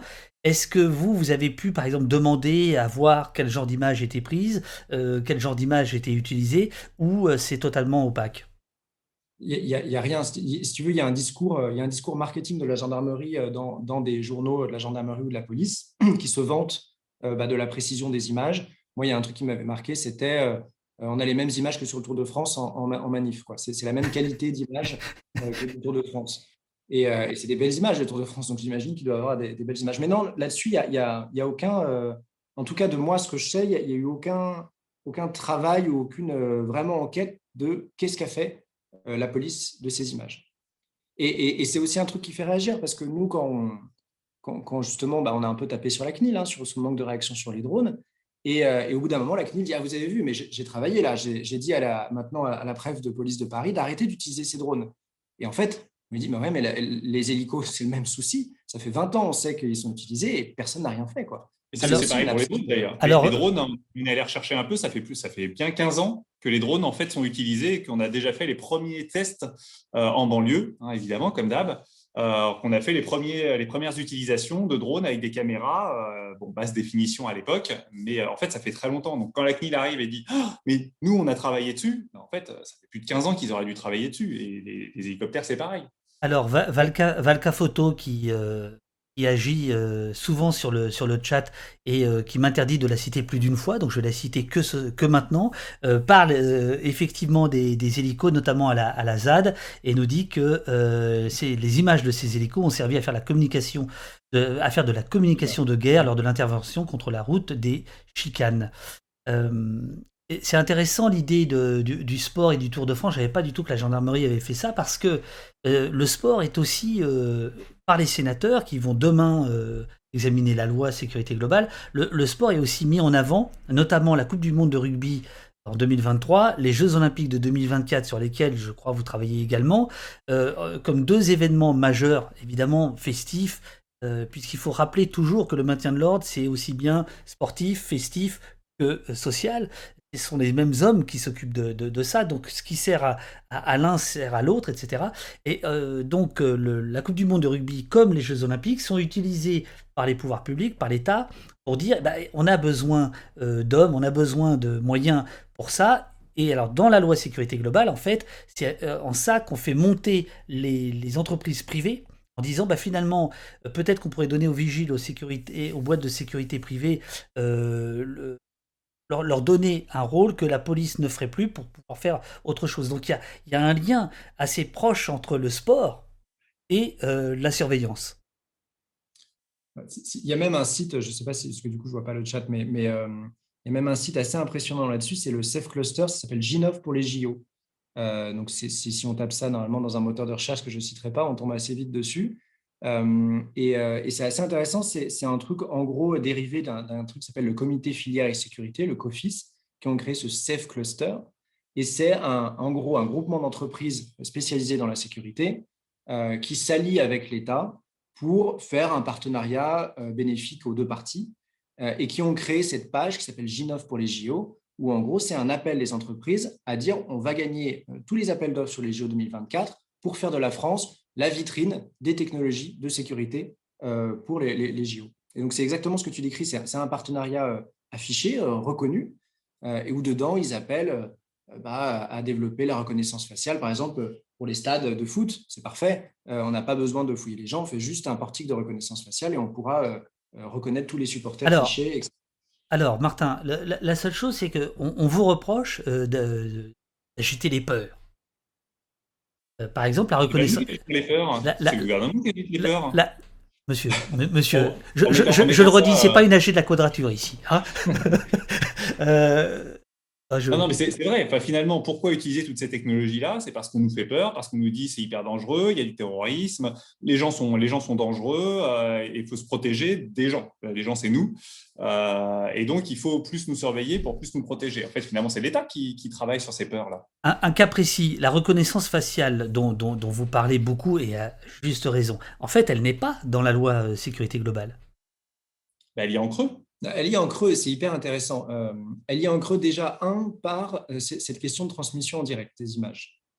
Encore une fois, euh, si, on va un peu, et on va rechercher d'ailleurs, moi j'avais fait ce travail-là d'aller rechercher ce qu'avaient dit les rapporteurs de la loi avant la loi, enfin avant cette PPL, et on avait déjà eu cette question et, cette remontée apparemment de, certaines personnes de la police qui disaient on a besoin de l'analyse, enfin de, de, la transmission en temps réel pour faire de l'analyse d'image. Et donc, la loi, encore une fois, c'est transmission en temps réel des images des caméras piétons, des drones, des hélicos et des caméras embarquées. C'est-à-dire la caméra embarquée, c'est les caméras sur un véhicule de la police, par exemple. Donc ça, elle y est déjà en filigrane là-dedans. Et ensuite, elle a été avancée pendant le débat à l'Assemblée nationale, hein, où on a plusieurs députés euh, de centre et de gauche, euh, centre-gauche-gauche, on va dire, euh, qui, par le débat politique sur les drones, ont dit, attendez, OK pour les drones, mais il faut interdire la reconnaissance faciale pour les images captées par les drones. Et là, on a eu les rapporteurs à l'Assemblée nationale qui ont dit non, non, non, non, la, reconnaissance faciale, c'est pas le débat, c'est pas le sujet. Nous, on ne parle pas de reconnaissance faciale, euh, c'est vraiment pas le sujet de la loi. Euh, donc, en fait, il y a évidemment ce qui s'est passé au Sénat est assez intéressant, c'est que les sénateurs de la commission des lois ont notamment modifié l'article sur les drones en disant pas de reconnaissance faciale pour les images captées par les drones. Et ça, c'est hyper intéressant. C'est-à-dire que, un, ils font arriver le mot reconnaissance faciale dans la loi, ce que le gouvernement et euh, les rapporteurs ne voulaient surtout pas faire. Et deuxièmement, il y a un truc un peu bizarre, c'est que alors qu'on parle de vidéosurveillance fixe, de caméras mobiles, de caméras piétons, euh, de, caméras euh, embarquées, ils l'ont juste interdit pour les caméras sur les drones. Et, ça, c'est un peu bizarre parce qu'on se dit, bah, en fait, pourquoi? Si on interdit la reconnaissance faciale, autant l'interdire bah, partout, non, juste pas sur, que sur les drones. et d'après toi, pourquoi? Bah, euh, c'est un, débat qu'on a entre nous. Euh, certains vont dire que en fait, euh, les drones et la reconnaissance faciale, ça marche pas très bien en ce moment. moi, j'ai vu un article. Enfin, de ça marche pas médiatiquement dans, dans, l'opinion publique techniquement, ou techniquement. Il y, a un il y a une entreprise israélienne qui s'appelle Anyvision qui bosse beaucoup sur toutes ces questions, qui a sorti un papier cette année sur la reconnaissance faciale et sur les drones. C'est un papier qui est sorti il y a quelques semaines où ils disent ah bah nous on y arrive, on va y arriver. Donc on peut se dire que peut-être que la police, en fait, pour l'instant, elle en a un peu rien à faire qu'on lui interdise la reconnaissance faciale par drone. Est-ce qu'elle le fait majoritairement par la vidéosurveillance fixe ou par les caméras piétons C'est un classique hein, finalement de, de, s'afficher comme ça en protecteur des, libertés, euh, alors qu'en fait c'est des problèmes techniques ou, politiques qui, qui, les empêchent. Hein. On, se fait, on se fait interdire d'un côté, on dit non, non, mais de toute façon, je n'avais pas l'intention de le faire. C'est ce qu'on a vu par exemple l'année dernière sur euh, tout un tas de grosses firmes, hein, IBM, IBM, Google euh, et Amazon particulièrement, je ne sais plus s'il y en avait d'autres, qui ont dit oh, non mais on comprend, la reconnaissance faciale c'est hyper dangereux, donc nous on a proposé des outils pour pouvoir le faire, mais bon, on fait, on fait une pause. On, voilà, on s'arrête pendant allez, un an, un an et demi, deux ans, euh, et on en reparle après. Et en fait, on sait que euh, bah, finalement, il y a eu tout un tas de scandales, euh, ça marche pas du tout. Il y a eu tout un tas de tests qui montrent que ça marchait pas bien, en particulier sur tout un tas de minorités, euh, sur les femmes, sur les noirs, etc. ça, ça, ça, marchait pas bien. et donc, au final, cet affichage politique, là qui est ah bah oui on, on va pas on va pas vous mettre la reconnaissance faciale sur les drones ou on arrête pendant un certain temps la reconnaissance faciale de, vendre nos, outils finalement ce n'est que un moment précis qui ne les dérange pas euh, ou qui montrent que finalement, c'est, voilà, ça, ne fonctionne pas. Donc, ils attendent un peu d'améliorer, que le cadre juridique soit prêt. Euh, et donc, c'est finalement un prétexte. C'est, une situation de prétexte. Alors, 19h59, euh, c'est l'heure où des gens arrivent, des gens partent, il y en a qui mangent, il y en a qui ont mangé, il y en a qui savent pas ce qu'ils vont manger, etc. Et donc, bientôt nous aurons les menus dans, dans, dans, le, dans le chat. Mais sachez que, que vous êtes écoutés, je crois, avec gourmandise euh, par les fins gourmets euh, de, d'Opost. Euh, il y, aura, y aura des questions qui sont en train d'être triées sur le volet par Rial que je vais vous poser tout à l'heure. Il y, avait quand même un truc sur le, sur le sport hein, qui, est, important à rappeler. C'est que mi-novembre, il y a quand même un texte très important qui est sorti sur le site du ministère de l'Intérieur, qui est le livre blanc sur la sécurité intérieure, et, et qui, noir sur blanc, dans le texte, décrit les JO de 2024 comme un objectif d'installation des technologies sécuritaires. C'est ça. C'est un objectif. C'est vraiment l'horizon aujourd'hui du ministère de l'Intérieur, c'est 2024. Avec... Et c'est marqué dans le livre blanc. Absolument. C'est marqué dans le livre blanc. C'est euh, en creux dans la loi sécurité globale. Enfin, c'est pas en creux, c'est-à-dire la loi sécurité globale est une arme pour, euh, pour arriver à ça. C'est dit par étape. Une première étape. C'est dit par les sénateurs. Et c'est dit d'ailleurs avec euh, quelque chose d'assez intéressant c'est de prendre l'exemple anglais des derniers Jeux Olympiques en Angleterre, où semble-t-il, on va les croire sur parole, hein, c'est du peuple, ils sont, ils sont les sénateurs. Il, nous explique qu'en fait, euh, euh, les Anglais avaient dû utiliser euh, l'armée parce que la police n'avait pas pu, les moyens policiers étaient insuffisants pour les Jeux Olympiques qui avaient lieu à Londres, je ne sais pas en, quelle année, et que ce serait pour éviter ça que la France mettrait en place la loi sécurité globale, le continuum sécuritaire, dont il faut rappeler qu'il s'agit en fait de faire en sorte que police nationale, police municipale et entreprises privées travaillent de concert à la sécurité. En gros, c'est à peu près ça, si on veut résumer la loi. Euh, Il y a un truc que j'aimerais rajouter sur les débats, mais c'est du, pur. Euh, c'est enfin, moi, j'invite vraiment les gens hein, à aller voir, s'ils ont le temps et si elles ont le temps, parce que ça, ça demande du temps malheureusement, d'aller voir les débats du, Sénat sur la loi sécurité globale et euh, de ne pas oublier que le Sénat est majoritairement à droite, hein, euh, et, que ce n'est pas lui qui a le dernier mot juridique. Ce n'est pas lui qui aura le dernier mot sur, sur le texte. Le, texte, normalement, le dernier mot, c'est la majorité à l'Assemblée nationale qui décidera à la fin de ce qu'il y a dans le texte. Et si c'est la majorité nationale, à l'Assemblée nationale, ça veut dire que c'est le gouvernement. Donc en fait, il, faut bien lire le, le, débat au Sénat en, ayant ça en tête. C'est-à-dire que ce n'est pas le Sénat qui va faire cette loi et toutes les modifications apportées par le Sénat risquent, enfin, toutes les modifications euh, avec lesquelles le gouvernement n'est pas d'accord risquent de sauter et qu'il va bien falloir voir ce que va dire le ministre de l'Intérieur Darmanin euh, au Sénat. Parce que c'est lui, en fait. Hein, on va voir un peu ce, que le, Darmanin va dire oui ou non au Sénat. C'est un peu là, euh, finalement, qu'on va peut-être avoir un peu une, idée euh, de ce que veut faire finalement le, gouvernement du texte.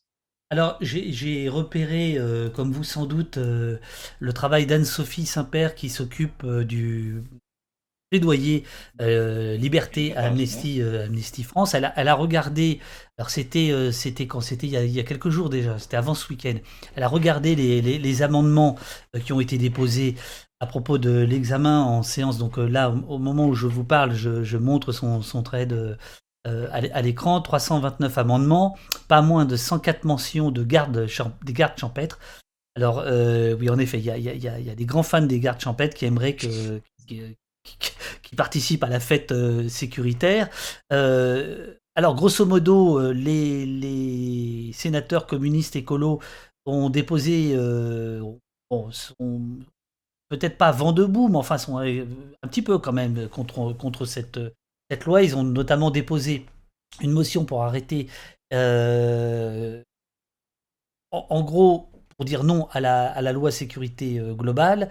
Euh, côté amendement, de bonnes nouvelles, nous dit Anne-Sophie Saint-Père, la reconnaissance faciale. Après son exclusion, euh, vous venez de le dire, pour les images des drones en commission des lois, les sénateurs communistes, écolos, PS veulent son interdiction des et moratoire dans les autres situations de surveillance. Est-ce que vous pensez que cet, ces amendements-là peuvent passer? J'aimerais bien, hein, j'aimerais bien, mais euh, la majorité du Sénat étant à droite, ça, va être un gros combat. N'empêche que c'est quand même bien qu'il soit là. Euh, ça montre qu'il y a une opposition, et ça, c'est toujours important, je pense, que, que, ça, montre. Et puis surtout, ça fait arriver ces sujets-là dans le débat public.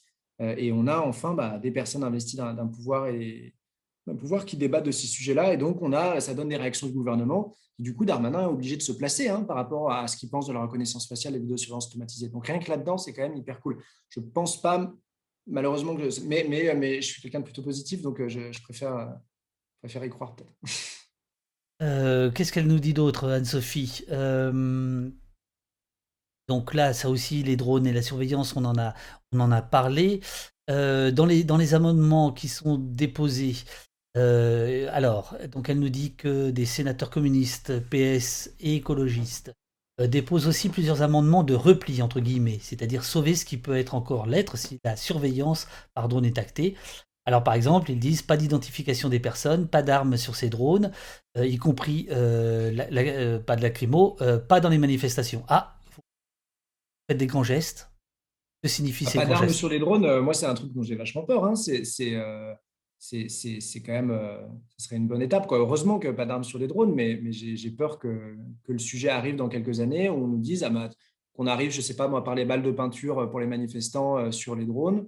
Puis ensuite, on dise ah bah les drones, ils peuvent balancer la lacrymo. Les, balles de peinture pour pouvoir retrouver les manifestants. Euh, et puis on, vise un manifestant, on dit celui-là, je veux le suivre, et le drone va le suivre, paf, lui envoie une balle de peinture, et comme ça, la, police peut ensuite le récupérer derrière. Enfin, il y, a, plein de technologies qui peuvent arriver à travers les drones et pas seulement les caméras de surveillance. On l'a vu d'ailleurs sur les, drones euh, militaires. Finalement, sur les drones militaires, on a commencé par de la surveillance en disant bah, voilà, on va mettre une caméra, comme ça, ça, ça, va nous permettre de reconnaître le terrain. Et puis assez rapidement, les Américains ont dit ah, bah, pourquoi on ne mettrait pas des missiles dessus? Ça nous permettra d'éviter d'envoyer des gens euh, au-dessus des terrains. Et finalement, aujourd'hui, bah, on s'oriente carrément là-dessus. Euh, vu la militarisation des polices aujourd'hui, particulièrement en France, mais euh, dans d'autres pays euh, qu'on peut voir arriver, il y a assez forte chance que si on cède aujourd'hui et que, ces textes passent, dans deux, trois, quatre ans, ça paraîtra finalement normal à tout le monde de passer à la suite et dire bah, maintenant qu'on a des drones finalement dans nos rues qui surveillent, bah, pourquoi on ne mettrait pas des balles de peinture? Parce que comme ça, on va pouvoir suivre les délinquants.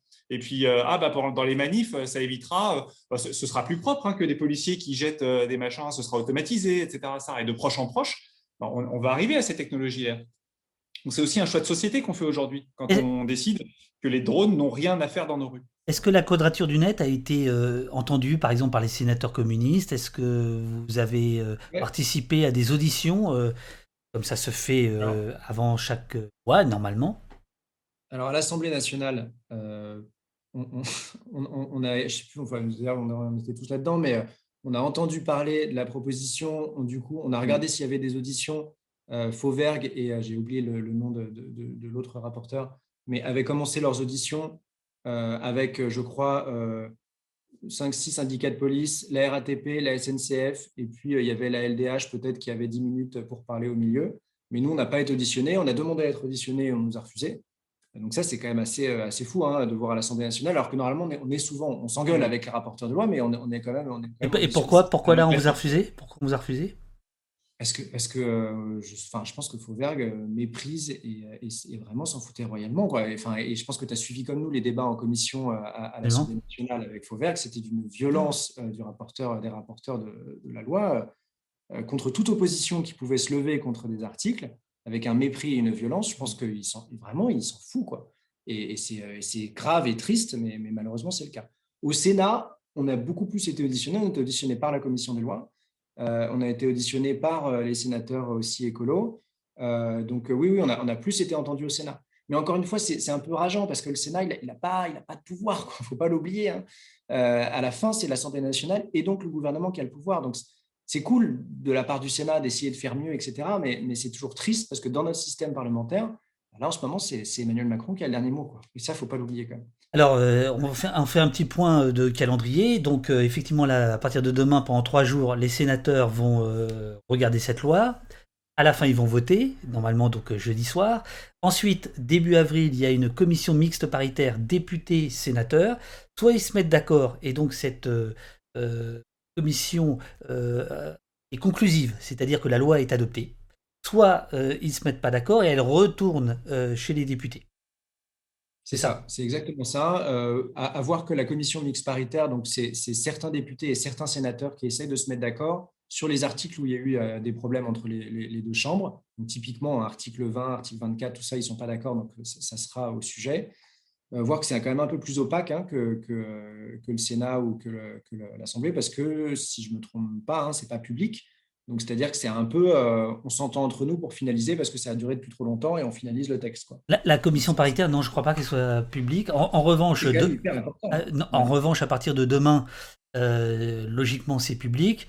on verra si le Sénat aura réparé ses problèmes techniques parce qu'il a des, le Sénat a des petits problèmes techniques parfois pour certains, euh, pour certains débats. Alors, euh, on s'était posé la question avec, euh, avec l'équipe d'Opost, avec François, Robin et Eurial. Est-ce qu'il est qu'il faut faire ça en live ou pas? Moi, je pense que pour l'instant, il vaut mieux écouter et puis débriefer plutôt que de le faire en direct comme si c'était un match de, football parce que parce qu'il faut sentir toutes les nuances, etc. Justement, à propos de, nuances, je reviens sur le travail d'Anne-Sophie Saint-Père d'Amnesty, qui a notamment remarqué que le Rassemblement national est évidemment à l'encontre de ce qu'on disait tout à l'heure sur l'idée de surveiller par les drones les lieux euh, privés, euh, notamment un des rapporteurs, euh, le président de groupe Hervé, lui, préserver les, les, lieux privés. Et Anne-Sophie Saint-Père nous dit, à contre-courant, au Rassemblement national, on se dit que les entrées des domiciles ne devraient pas être protégées contre la surveillance. Donc c'est un amendement du Rassemblement national qu'elle a repéré quand il s'agit d'immeubles d'habitation. Le droit à la vie privée, oui, mais surtout quand on habite une maison individuelle, point d'interrogation, pose la de manière très subtile à Anne-Sophie. C'est-à-dire qu'en gros, euh, les halls d'immeubles, oui, mais les maisons, non. Bah, ça va dans la continuation un peu de ce qu'a proposé le gouvernement. Hein. C'est euh, ce, truc de transmission en direct de la, caméra euh, des halls d'immeubles. ça, fait vraiment penser à s'il y a des jeunes dans la cage d'immeuble qui, qui, embêtent les propriétaires, et bah, du coup, c'est légitime de les surveiller. Oui, parce qu'on s'adresse dans, dans, ce cas-là plutôt aux bailleurs sociaux, donc aux HLM finalement, donc toujours aux mêmes populations. Quoi. Euh, c'est ces populations-là qui sont visées par, par ce texte, par, par cet article. 20 bis, c'est ça? 20 bis, qui a disparu entre-temps. Je, vais prendre des questions du, chat parce qu'on est là pour le chat et par le chat. Hein. Voilà, c'est comme ça que ça marche, c'est pas autrement. Euh, voilà. Alors, euh, sur la loi sécurité globale, euh, Mura ZK qui? Nous demande qu'est-ce qu'on peut faire pour bloquer cette loi et nous, nous, nous, parle aussi de la loi séparatisme. N'y a-t-il pas des problèmes similaires de sécurité et de respect de la vie privée dans la loi séparatisme contre le Alors, vas-y, vas-y. contre, contre cette loi, euh, alors il y a entre autres hein, euh, la possibilité de rejoindre un peu les, les mouvements euh, qui, se sont, qui se sont ligués avec la coordination contre, contre ce texte. Donc, par exemple, il y a une manifestation demain, mardi 16 à 16h devant le Sénat hein, pour rappeler notre opposition générale à, l'instauration de cette loi. et, voilà, et dans toute la France, il y en avait déjà dès samedi dernier. Et, et, en fait, toute la semaine, il y a, des, il y a des, des manifestations un peu partout en France. Euh, samedi prochain aussi. Euh, voilà, donc il y, a, un mouvement, il y, a un certain nombre d'associations, de, groupes, euh, voilà, de, syndicats qui sont vent debout devant cette loi et qui font un certain nombre d'actions. Il y a encore une, aussi une émission ce soir à 21h qui sera sur le site de la coordination euh, pour euh, raconter un peu les, combats euh, contre, contre cette loi. Hein, c'est une soixantaine d'organisations. et vendredi soir aussi sur Mediapart. Vendredi soir à 20h, il me semble, sur, sur Mediapart, il y aura aussi une, émission. Hein. C'est vraiment l'idée, c'est déjà qu'il faut que la population comprenne les enjeux de cette loi. Il faut, il faut que tout le monde comprenne l'impact qu'elle peut avoir sur la société. ce que je disais tout à l'heure, c'est ça. C'est aujourd'hui ce qu'on qu'on pose comme débat, c'est mais finalement quelle société est-ce qu'on veut? C'est un débat de société. Est-ce qu'on veut une société où il y a des caméras partout qui sont retransmises à la police euh, et la police peut aussi filmer euh, ce qu'elle veut euh, quand en, parallèle, nous, on ne peut plus filmer le travail des policiers? C'est un, peu, cette question-là. Et finalement, la police, elle va se servir de, ces images pour faire totalement euh, ce qu'elle veut, faire de la reconnaissance biométrique, euh, faire de l'usage pour ses médias, c'est-à-dire reconstruire l'histoire. Hein, euh, c'est, construire le discours d'une manifestation pour dire ah non, non, vous n'avez pas tout à fait raison. Il y a un monsieur là-bas qui nous a fait un doigt, c'est pour ça qu'on est rentré sur la manifestation et tout, et reconstruire tout ça avec leurs propres images. Euh, c'est finalement nous, battre au jeu euh, du public qui, était, euh, qui avait ses propres images pour raconter les violences policières et tout. Et c'est vraiment ça qu'on essaye de construire aujourd'hui et d'expliquer aux gens à travers nos articles, à, travers ces émissions et autres, pour que la, population comprenne l'importance aujourd'hui de ce virage sécuritaire qu'on a depuis des mois. Donc là, j'ai. Pour continuer. Pardon, non, je t'en prie. Vas-y, vas-y. Je c'est deux phrases. Hein. non, c'est du coup d'aller manifester, je pense que c'est hyper important et aussi euh, d'interpeller les sénateurs et les sénatrices, euh, soit, parce que, euh, soit par Twitter directement, parce que bah, c'est souvent sur ce réseau-là qu'elles sont, qu'ils et elles sont, Et, ça marche, hein, l'interpellation publique comme ça, je trouve que c'est un truc assez efficace. Et puis, LDH France aussi a fait un outil sur son site où on peut directement envoyer des mails ou contacter par, par Twitter les, sénateurs et les sénatrices. Et, franchement, il faut prendre le temps, si on l'a, bah, de le faire, de montrer son opposition parce que c'est un truc qui, joue, ça les oblige à répondre, ça les oblige à, avant un débat public, bah, en fait, ils savent qu'ils ont reçu, je ne sais pas, fantasmons, 200 mails de personnes qui disent Moi, je suis contre cette loi. Et, ça peut marcher, ça peut faire bouger des lignes quelquefois. Et qui leur demande de s'expliquer. voilà, c'est un peu l'idée. C'est mais pourquoi, pourquoi vous votez cette loi? Enfin, elle est dangereuse. Tout le monde vous le dit. Pourquoi est-ce que vous allez quand même la voter? Et voilà, et leur demander de s'expliquer, c'est aussi un, pouvoir assez important. Sangar pose, la, pose la question euh, si la loi passe au Sénat, c'est-à-dire que si, euh, malgré euh, les millions de gens qui vous écoutent et qui seront demain devant le, le Sénat à 16 heures, euh, merci à ceux qui nous écoutent de renseigner qui de droit. Euh, euh, petite question pour vous. si la loi passe au Sénat, y a-t-il une possibilité qu'au final le Conseil d'État lui oppose son veto? Alors, ce n'est pas le Conseil d'État. Le Conseil d'État, c'est Conseil d'État, du coup, c'est la juridiction administrative, donc c'est pas elle qui s'occupera de ça. Par contre, vu que c'est une loi qui, qui, a fait quand même un gros débat public, il y a une forte chance qu'il y ait 60 parlementaires qui saisissent le Conseil constitutionnel. Et donc, du coup, la loi, effectivement, ira devant le Conseil constitutionnel là, nous, en gros, on a déjà préparé notre, notre texte que, à ce moment-là, en gros, tout le monde va envoyer son avis au Conseil constitutionnel, aussi bien les groupes parlementaires que les assos, etc. Euh, et oui, il y a une chance, effectivement, et on espère fortement que le Conseil constitutionnel eh ben, casse une grande partie de cette loi. Euh, Ce n'est pas qu'un fantasme. Si je prends la loi Avia, euh, dite, enfin, la loi sur la haine en ligne, hein, par exemple, qui date de l'année dernière, euh, bah, il y avait eu même chose, c'est à peu près le, même truc, hein, une énorme mobilisation contre la loi. On avait énormément de syndicats, d'assauts, d'organisations qui disaient que cette loi était dangereuse. Le gouvernement nous avait dit mais non, mais non, je sais très bien ce que je fais et, euh, puis de toute façon je m'en fous. Et là, le Conseil constitutionnel l'avait censuré à 95%. Donc ça, c'était une énorme victoire. Il reste quoi Un article Il reste un article qui, est sorti, je ne sais même plus. Et ils l'ont promulgué quand même par, par, fierté. Mais, mais euh, donc du coup, oui, voilà, c'est possible. De tout, franchement, hein, je pense que le Conseil constitutionnel sera saisi, mais il faut qu'il y ait 60 parlementaires qui se motivent pour le faire. il, me semble, c'est pas Castex n'avait pas dit qu'il le saisirait euh, quand même? Ou alors le gouvernement qui Il me semble que le gouvernement avait dit qu'il promettait qu'il allait le soumettre au Conseil constitutionnel puisqu'on euh, disait qu'il y avait des problèmes. Et du coup, et du coup effectivement, que le Conseil constitutionnel derrière euh, bah, en fait, se, mobilise pour, pour censurer.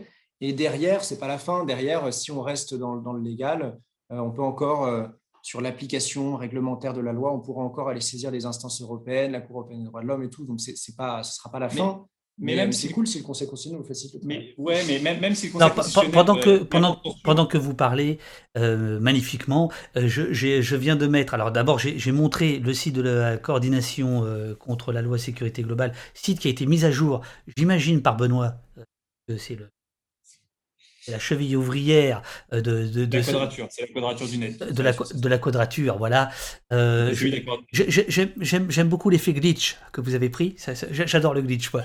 Euh, voilà, il, il, il, ah oui, non, le, oui, oui, c'est, enfin, le, l'emballage du, du, site a été modifié récemment par un membre de la coordination qui n'est pas de la quadrature du net. Voilà. Je, le remercie. Voilà, c'est super. Et euh, pendant qu'on se parle là maintenant, maintenant, je mets le, la page de la Ligue des, de l'homme, euh, qui en effet euh, a créé une plateforme d'interpellation des sénateurs et des sénatrices.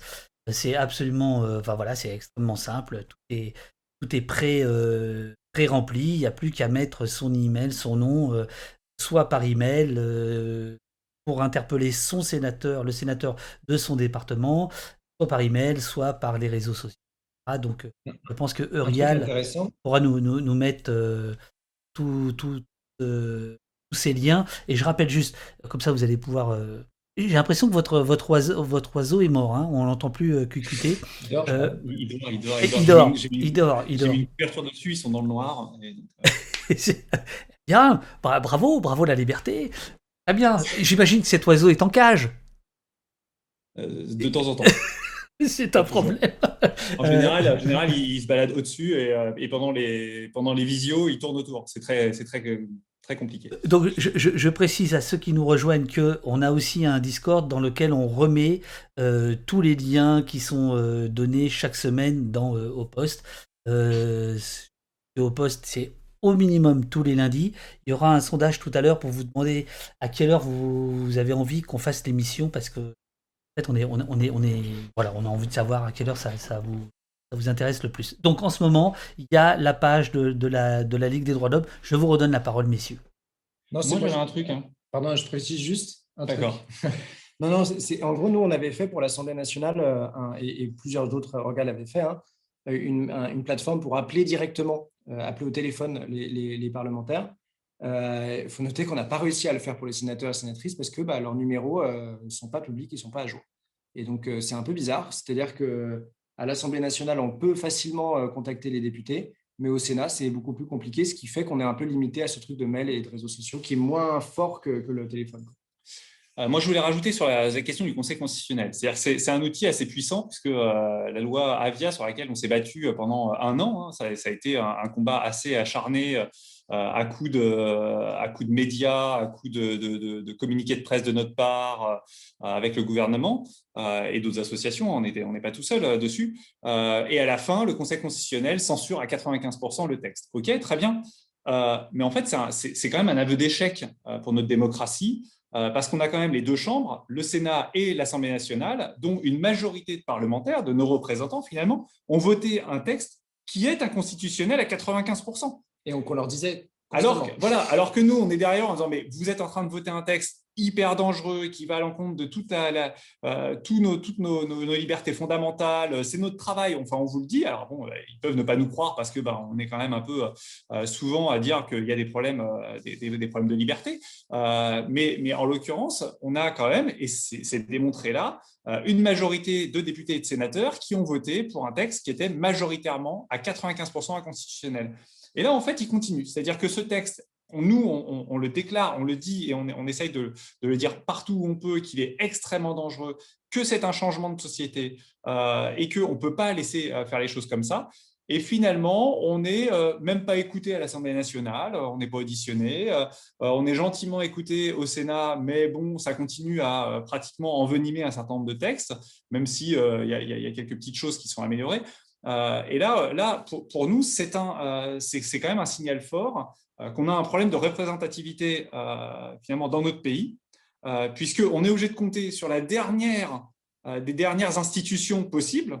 Alors après, on peut y aller au niveau européen, enfin bon, mais c'est encore plus long. Qui ne sont, pas élus d'ailleurs. Le Conseil constitue, ils sont nommés avec en plus les anciens présidents qui peuvent y siéger, etc. Donc c'est quand même un truc hyper opaque. Voilà, et on est obligé de compter sur eux finalement pour faire le travail euh, législatif qui devrait être, et le travail critique législatif qui devrait être euh, entre les mains des législateurs. Et ça, euh, pour nous, c'est quand même pas une grosse, grosse victoire. C'est un problème. C'est vraiment un problème. Alors, le, le, le, temps file et je, vous propose qu'on se. On va continuer encore pendant une petite demi-heure, mais je vous propose que la partie Technopolis qui me. Pense à vous?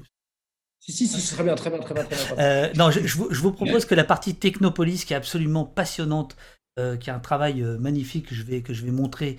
Notamment, il y a une, il y a une carte.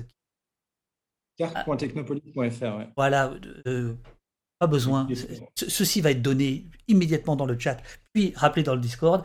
Et la carte que vous êtes en train d'élaborer avec, avec bah, votre réseau de, de, de, militants et de, de correspondants, donc toutes les, les nouvelles technologies, donc les caméras parlantes, les caméras thermiques, les capteurs sonores, les drones, la police prédictive, la reconnaissance faciale, la vidéosurveillance automatisée, mais objectivement, je trouve que c'est mieux qu'on se prenne rendez-vous peut-être dans un mois ou quand vous pourrez, pour qu'on en parle en détail. Euh, mais voilà, pour ceux qui nous regardent, sachez que euh, la technocarte, ça existe. tout le travail de la technopolis, euh, voilà, c'est quelque chose que vous êtes en train de faire. Donc la quadrature du net, ça n'est plus ces quatre gus dans un garage qui s'occupaient du web, mais c'est bien plus que ça aujourd'hui. Et, donc voilà, j'invite tous ceux qui nous, suivent à regarder, mais je pense qu'on pourra en parler plus, plus, plus tranquillement. Là, il faut qu'on revienne sur la loi sécurité globale on a euh, David Chase qui vous dit quid de l'authenticité euh, du drone, euh, qu'il soit bien ceux de la police, et quid du piratage des drones? Alors, Franchement, ça c'est une super question. Par exemple, on sait que la manifestation du 8 mars. Mais eh, attendez, ici on n'est pas chez les cons. Hein. Tout de suite, il n'y a que des super questions. Et tiens, à propos, je remercie. Par, notre hôte. Je, ça, c'est Orial. Je, remercie CLR 410 qui a pris un abonnement. À vous. euh, non, sur, par exemple, sur l'authenticité des drones, c'est sûr que euh, bon, voilà, quand c'est en manif et, que souvent on voit par exemple un, policier avec une télécommande avec marqué équipe drone dessus, bon, on se doute qu'effectivement c'est les drones de la police. Mais par exemple, euh, la manifestation du 8 mars qui a eu à Paris, là on nous a signalé, c'est d'ailleurs sur l'Observatoire parisien des libertés, qui est un truc entre la LDH et le syndicat des avocats de France, qui a signalé un drone au-dessus de la manifestation au moment où ils sont arrivés au palais de justice. Euh, c'est un tweet avec une photo sur, Twitter. Euh, bah là, c'est une super question parce qu'en fait, est-ce que c'est la police? Or, si c'est la police, c'est illégal. Euh, comment identifier le drone? Et en fait, le seul moyen, bah, c'est d'être sur place et d'aller à la chasse aux télépilotes de drone pour voir si vraiment la police est en train de nouveau, pour la troisième fois, de, violer la loi, clairement. Donc effectivement, cette question de, de l'authenticité, bah, elle est un peu cruciale et, pas facile à répondre. Il faut vraiment être sur place pour être sûr que ce soit un drone de la police. Et, le, piratage, Moi, je m'y connais beaucoup moins, je ne sais pas dire. C'est, oui, oui. Ah bah, si la quadrature, elle s'y connaît pas en piratage, on est mal pareil. C'est pour ça qu'on est plusieurs. Hein. non, non, non, il est, toujours possible en effet de, pirater des flux vidéo qui sont envoyés. On se rappelle de, flux vidéo des, drones américains, même militaires, hein, qui, étaient, qui étaient récupérés euh, qu'on a retrouvé sur les réseaux euh, euh, parce qu'en fait, ce n'était pas chiffré du tout. Euh, aujourd'hui, il y a quand même un peu de chiffrement dessus, mais, mais rien ne garantit que ces, que ces vidéos resteront, enfin voilà, seront pas piratables. alors bon, je ne parle pas du piratage drone lui-même, parce que c'est encore un autre sujet. nous, notre question, notre sujet, il est vraiment sur les images elles-mêmes. et aujourd'hui, d'ailleurs, c'est le problème de l'histoire de l'encadrement, hein, c'est que ces vidéos, on ne sait pas ce qu'elles vont devenir. Donc, on parle de piratage, mais en fait, la question, c'est même ces vidéos est-ce qu'elles vont être copiées Est-ce qu'elles vont être utilisées Est-ce que euh, voilà, elles vont, être envoyées à différents services? En fait, il n'y a, a pas de suivi. Et ce problème de l'encadrement de la vidéo, c'est combien de temps elles vont être conservées? Qui va les copier sur son smartphone, sur son machin? Euh, voilà, on a, on a, une question, par exemple, en ce moment, euh, Technopolis, qui est sur le, potentiel usage de la reconnaissance faciale directement par les policiers quand ils se baladent dans, dans l'espace public. C'est-à-dire, ils ont, ils ont une application, tac, ils, vous prennent en photo et ils auraient des informations sur vous. Donc là, on, est en train de poser des questions pour savoir, pour creuser un peu sur ce sujet-là. et on a avec ça des, des comme il y a des caméras, il y a des caméras intelligentes euh, sur certains véhicules de police qui permettent de, regarder les plaques minéralogiques et d'identifier très très rapidement si la voiture est volée, s'il y, a un défaut d'assurance ou des choses comme ça. Mais là, on, là, on, a un, un, niveau supplémentaire. Bien sûr, mais, mais, mais, attention, dispositif quand même qui coûte, ça, coûte un bras. il ne faut pas penser non plus que cette technologie euh, puisse être tout à fait déployée euh, massivement du jour au lendemain toutes ces technologies, en fait, ont un coût qui diminue de jour en jour. La, mmh. reconnaissance faciale, c'est un coût euh, pratiquement, pratiquement nul aujourd'hui. Il y a toute une batterie d'outils euh, extrêmement faciles à prendre en main. On a, on a, une, euh, on a, on a fait une démonstration d'ailleurs dans le cadre de notre de la de, hein, de l'exposition euh, Technopolis euh, qui fait de la reconnaissance faciale hein, finalement euh, en, démonstration pour montrer un peu que en quelques dizaines, allez, allez peut-être 200 lignes de code, on est capable de faire un outil de reconnaissance faciale. Datacalab, enfin il y, a des outils en fait de reconnaissance faciale qui peuvent être branchés dès, dès aujourd'hui sur votre sur vos caméras dans votre ville. vous branchez juste sur les flux, il n'y a même pas à changer les caméras, c'est déjà c'est déjà mis en place.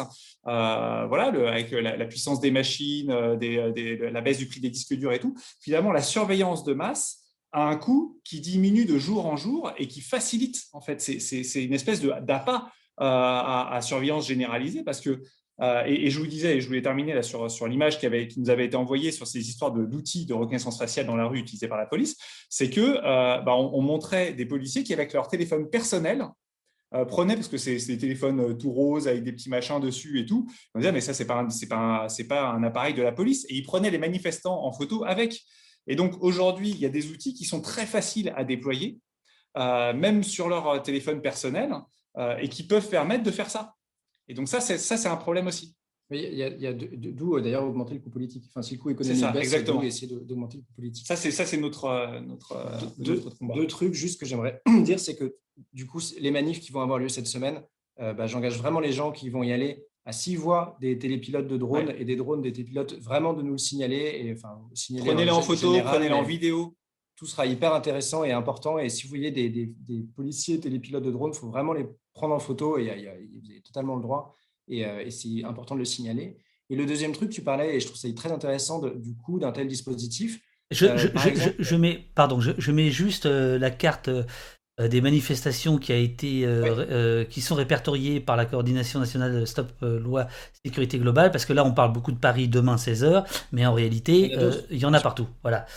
Carte qu'on peut retrouver sur le site euh, globale.fr Non, moi je trouve ça intéressant parce que euh, on sait aujourd'hui, par exemple, qu'il y a un dispositif de reconnaissance faciale qui est déployé par la police nationale. On n'est pas dans le, dans le fantasme ou pas, ça s'appelle le, à partir du fichier. Oh là, les gars, attendez, on vient de subir un raid de 55 personnes euh, lancé par euh, Mathieu Coq, que nous remercions. Ne vous inquiétez pas, c'est tout à fait pacifiste. Pacifique et pacifiste. Voilà, ça veut dire qu'il y a 55 personnes qui sont arrivées d'un coup, envoyées par quelqu'un d'autre. C'est en, quelque sorte du renfort. Trop bien. Et du coup, bah, c'est hyper intéressant parce que justement, euh, c'est un truc qui n'est pas assez connu, on trouve. Euh, il y a aujourd'hui la police nationale peut faire de la reconnaissance faciale, c'est marqué dans le code de procédure pénale, à partir d'un fichier qui s'appelle le fichier des traitements des antécédents judiciaires. À chaque fois que vous avez été concerné par une enquête, concerné, c'est vraiment un terme un peu flou, et que vous avez été suspecté à un moment, bah, du coup, on prend votre photo et on la met dans ce fichier. Vous pouvez avoir été innocenté a posteriori, ce n'est pas grave, votre fichier, malheureusement, euh, votre photo est déjà dans ce fichier. Et c'est le seul fichier aujourd'hui où la police peut faire explicitement dans le code de procédure de la reconnaissance faciale. C'est-à-dire, typiquement, elle prend votre photo en manif et elle va voir si vous êtes déjà fiché dans ce fichier. En 2019-2018, on savait qu'il y avait à peu près 8 millions de photos dans ce fichier. Et du coup, euh, tu dis, bah aujourd'hui, la reconnaissance faciale, ça, ça, va coûter énormément à déployer massivement, mais pas tellement parce que euh, on a pas mal de témoignages de justement de, policiers qui prennent en photo euh, les manifestants et en fait qui prennent en photo et ils envoient au service du TAGE euh, par mail. Ah, c'est ça, parce que là, il y a une confusion, dans, il y a une confusion dans le, dans le chat. Euh, certains parlent du stick. En fait, le stick, c'est le TAGE maintenant, c'est ça hein? Exactement, oui. Le stick, c'est l'ancien, c'est l'ancien fichier qui avait été, qui avait été dénoncé par un, par un, par un policier d'ailleurs, Pichon. Pichon qui avait fait deux bouquins là-dessus. Effectivement, ça, a plusieurs fichiers qui ont été, qui ont été mêlés. en gros, c'est compliqué, c'est opaque. Hein. 8 millions de photos, 18 millions de fiches. Et il y a un chiffre qui est assez frappant, je trouve, c'est qu'on sait qu'en 2019, la police elle a fait 375 000 traitements de reconnaissance faciale à partir de ce fichier. Donc plus de 1000 fois par jour, la police fait de la reconnaissance faciale à partir de ce fichier, où il y a quand même euh, compliqué de savoir. 8 hein. millions de photos, ça peut être plusieurs photos d'une même personne, mais c'est compliqué de savoir. Et du coup, bah, ce truc de prendre en photo avec son téléphone, de l'envoyer par mail au service du tâche pour faire de la reconnaissance faciale, bah, c'est déjà, euh, déjà assez puissant comme outil. Et, ce qui est assez fou, c'est que dans nos débats, euh, on a été auditionné à, plusieurs reprises sur ces sujets ou des sujets connexes, euh, et puis on a débattu dans les médias et autres. et puis là, bah, dernièrement, dans les débats sur, sur la loi, les réponses qui nous ont été faites quand on, régulièrement qui nous ont été faites quand on parlait de reconnaissance faciale, c'est mais pourquoi vous nous parlez de reconnaissance faciale? C'est interdit par la loi aujourd'hui. Il n'y a, pas de reconnaissance faciale, c'est pas possible. Et en fait, les gens ne se, se rendent pas compte qu'en réalité, la reconnaissance faciale est déjà appliquée aujourd'hui. 375 000 euh, appels à la reconnaissance faciale en 2019, soit plus de 1000 par jour, euh, comme dit Martin. C'est finalement c'est énorme pour une technologie qui, dans l'esprit même de nos politiques et de nos législateurs, c'est-à-dire ceux qui vont autoriser euh, des technologies d'envoi massif de vidéos à la police, c'est censé ne pas exister. Et en fait, ça existe déjà massivement. Ubique vous demande, elle nous dit, j'ai pas compris, elles viennent d'où les photos? En fait, c'est des photos. Si vous avez été concerné ou suspecté dans une enquête, euh, je pense qu'en fait, vous êtes, euh, vous êtes, euh, on prend votre photo mhm. et voilà, on prend votre photo et on vous met dans le fichier. Et ensuite, pour se faire enlever, si vous avez été innocenté, c'est la croix et la bannière. C'est-à-dire la, justice ne vous enlève pas parce qu'ils bah, ont bien d'autres choses à faire. Et la police est très contente de conserver un fichier qui concerne plein, plein de gens. Donc, ils vont certainement pas le mettre à jour. Je crois que c'est ce fichier-là, d'ailleurs, que la CNIL avait, euh, avait euh, vérifié en 2013, euh, quelque chose comme ça, et qui comportait quelque chose comme 80% d'erreurs. Les fiches étaient à 80% erronées. C'est absolument gigantesque. C'était notamment le, scandale du stick. Et Exactement. Alors, vite, vite, vite, des questions en rafale, sans gare. Euh, qui était vexé tout à l'heure parce que je n'ai pas dit le plus grand bien quand il a posé la question. Alors je le dis, euh, très bonne question, Sangar, merci beaucoup. Euh, si. Ah ben, je l'ai perdu. Ben non. si la loi est votée, est-ce qu'elle pourra être dévotée à un prochain changement de gouvernement? Ça, c'est une question, récurrente. C'est une question qu'on avait déjà à laquelle nos invités avaient déjà répondu dans la précédente émission et puis, c'est en fait, en fait non. En fait, il y a, de fortes chances que cette loi et les autres d'ailleurs, hein, toutes les lois auxquelles on s'habitue les unes après les autres, particulièrement sécuritaires, ne sont pas ne sont pas dévotées.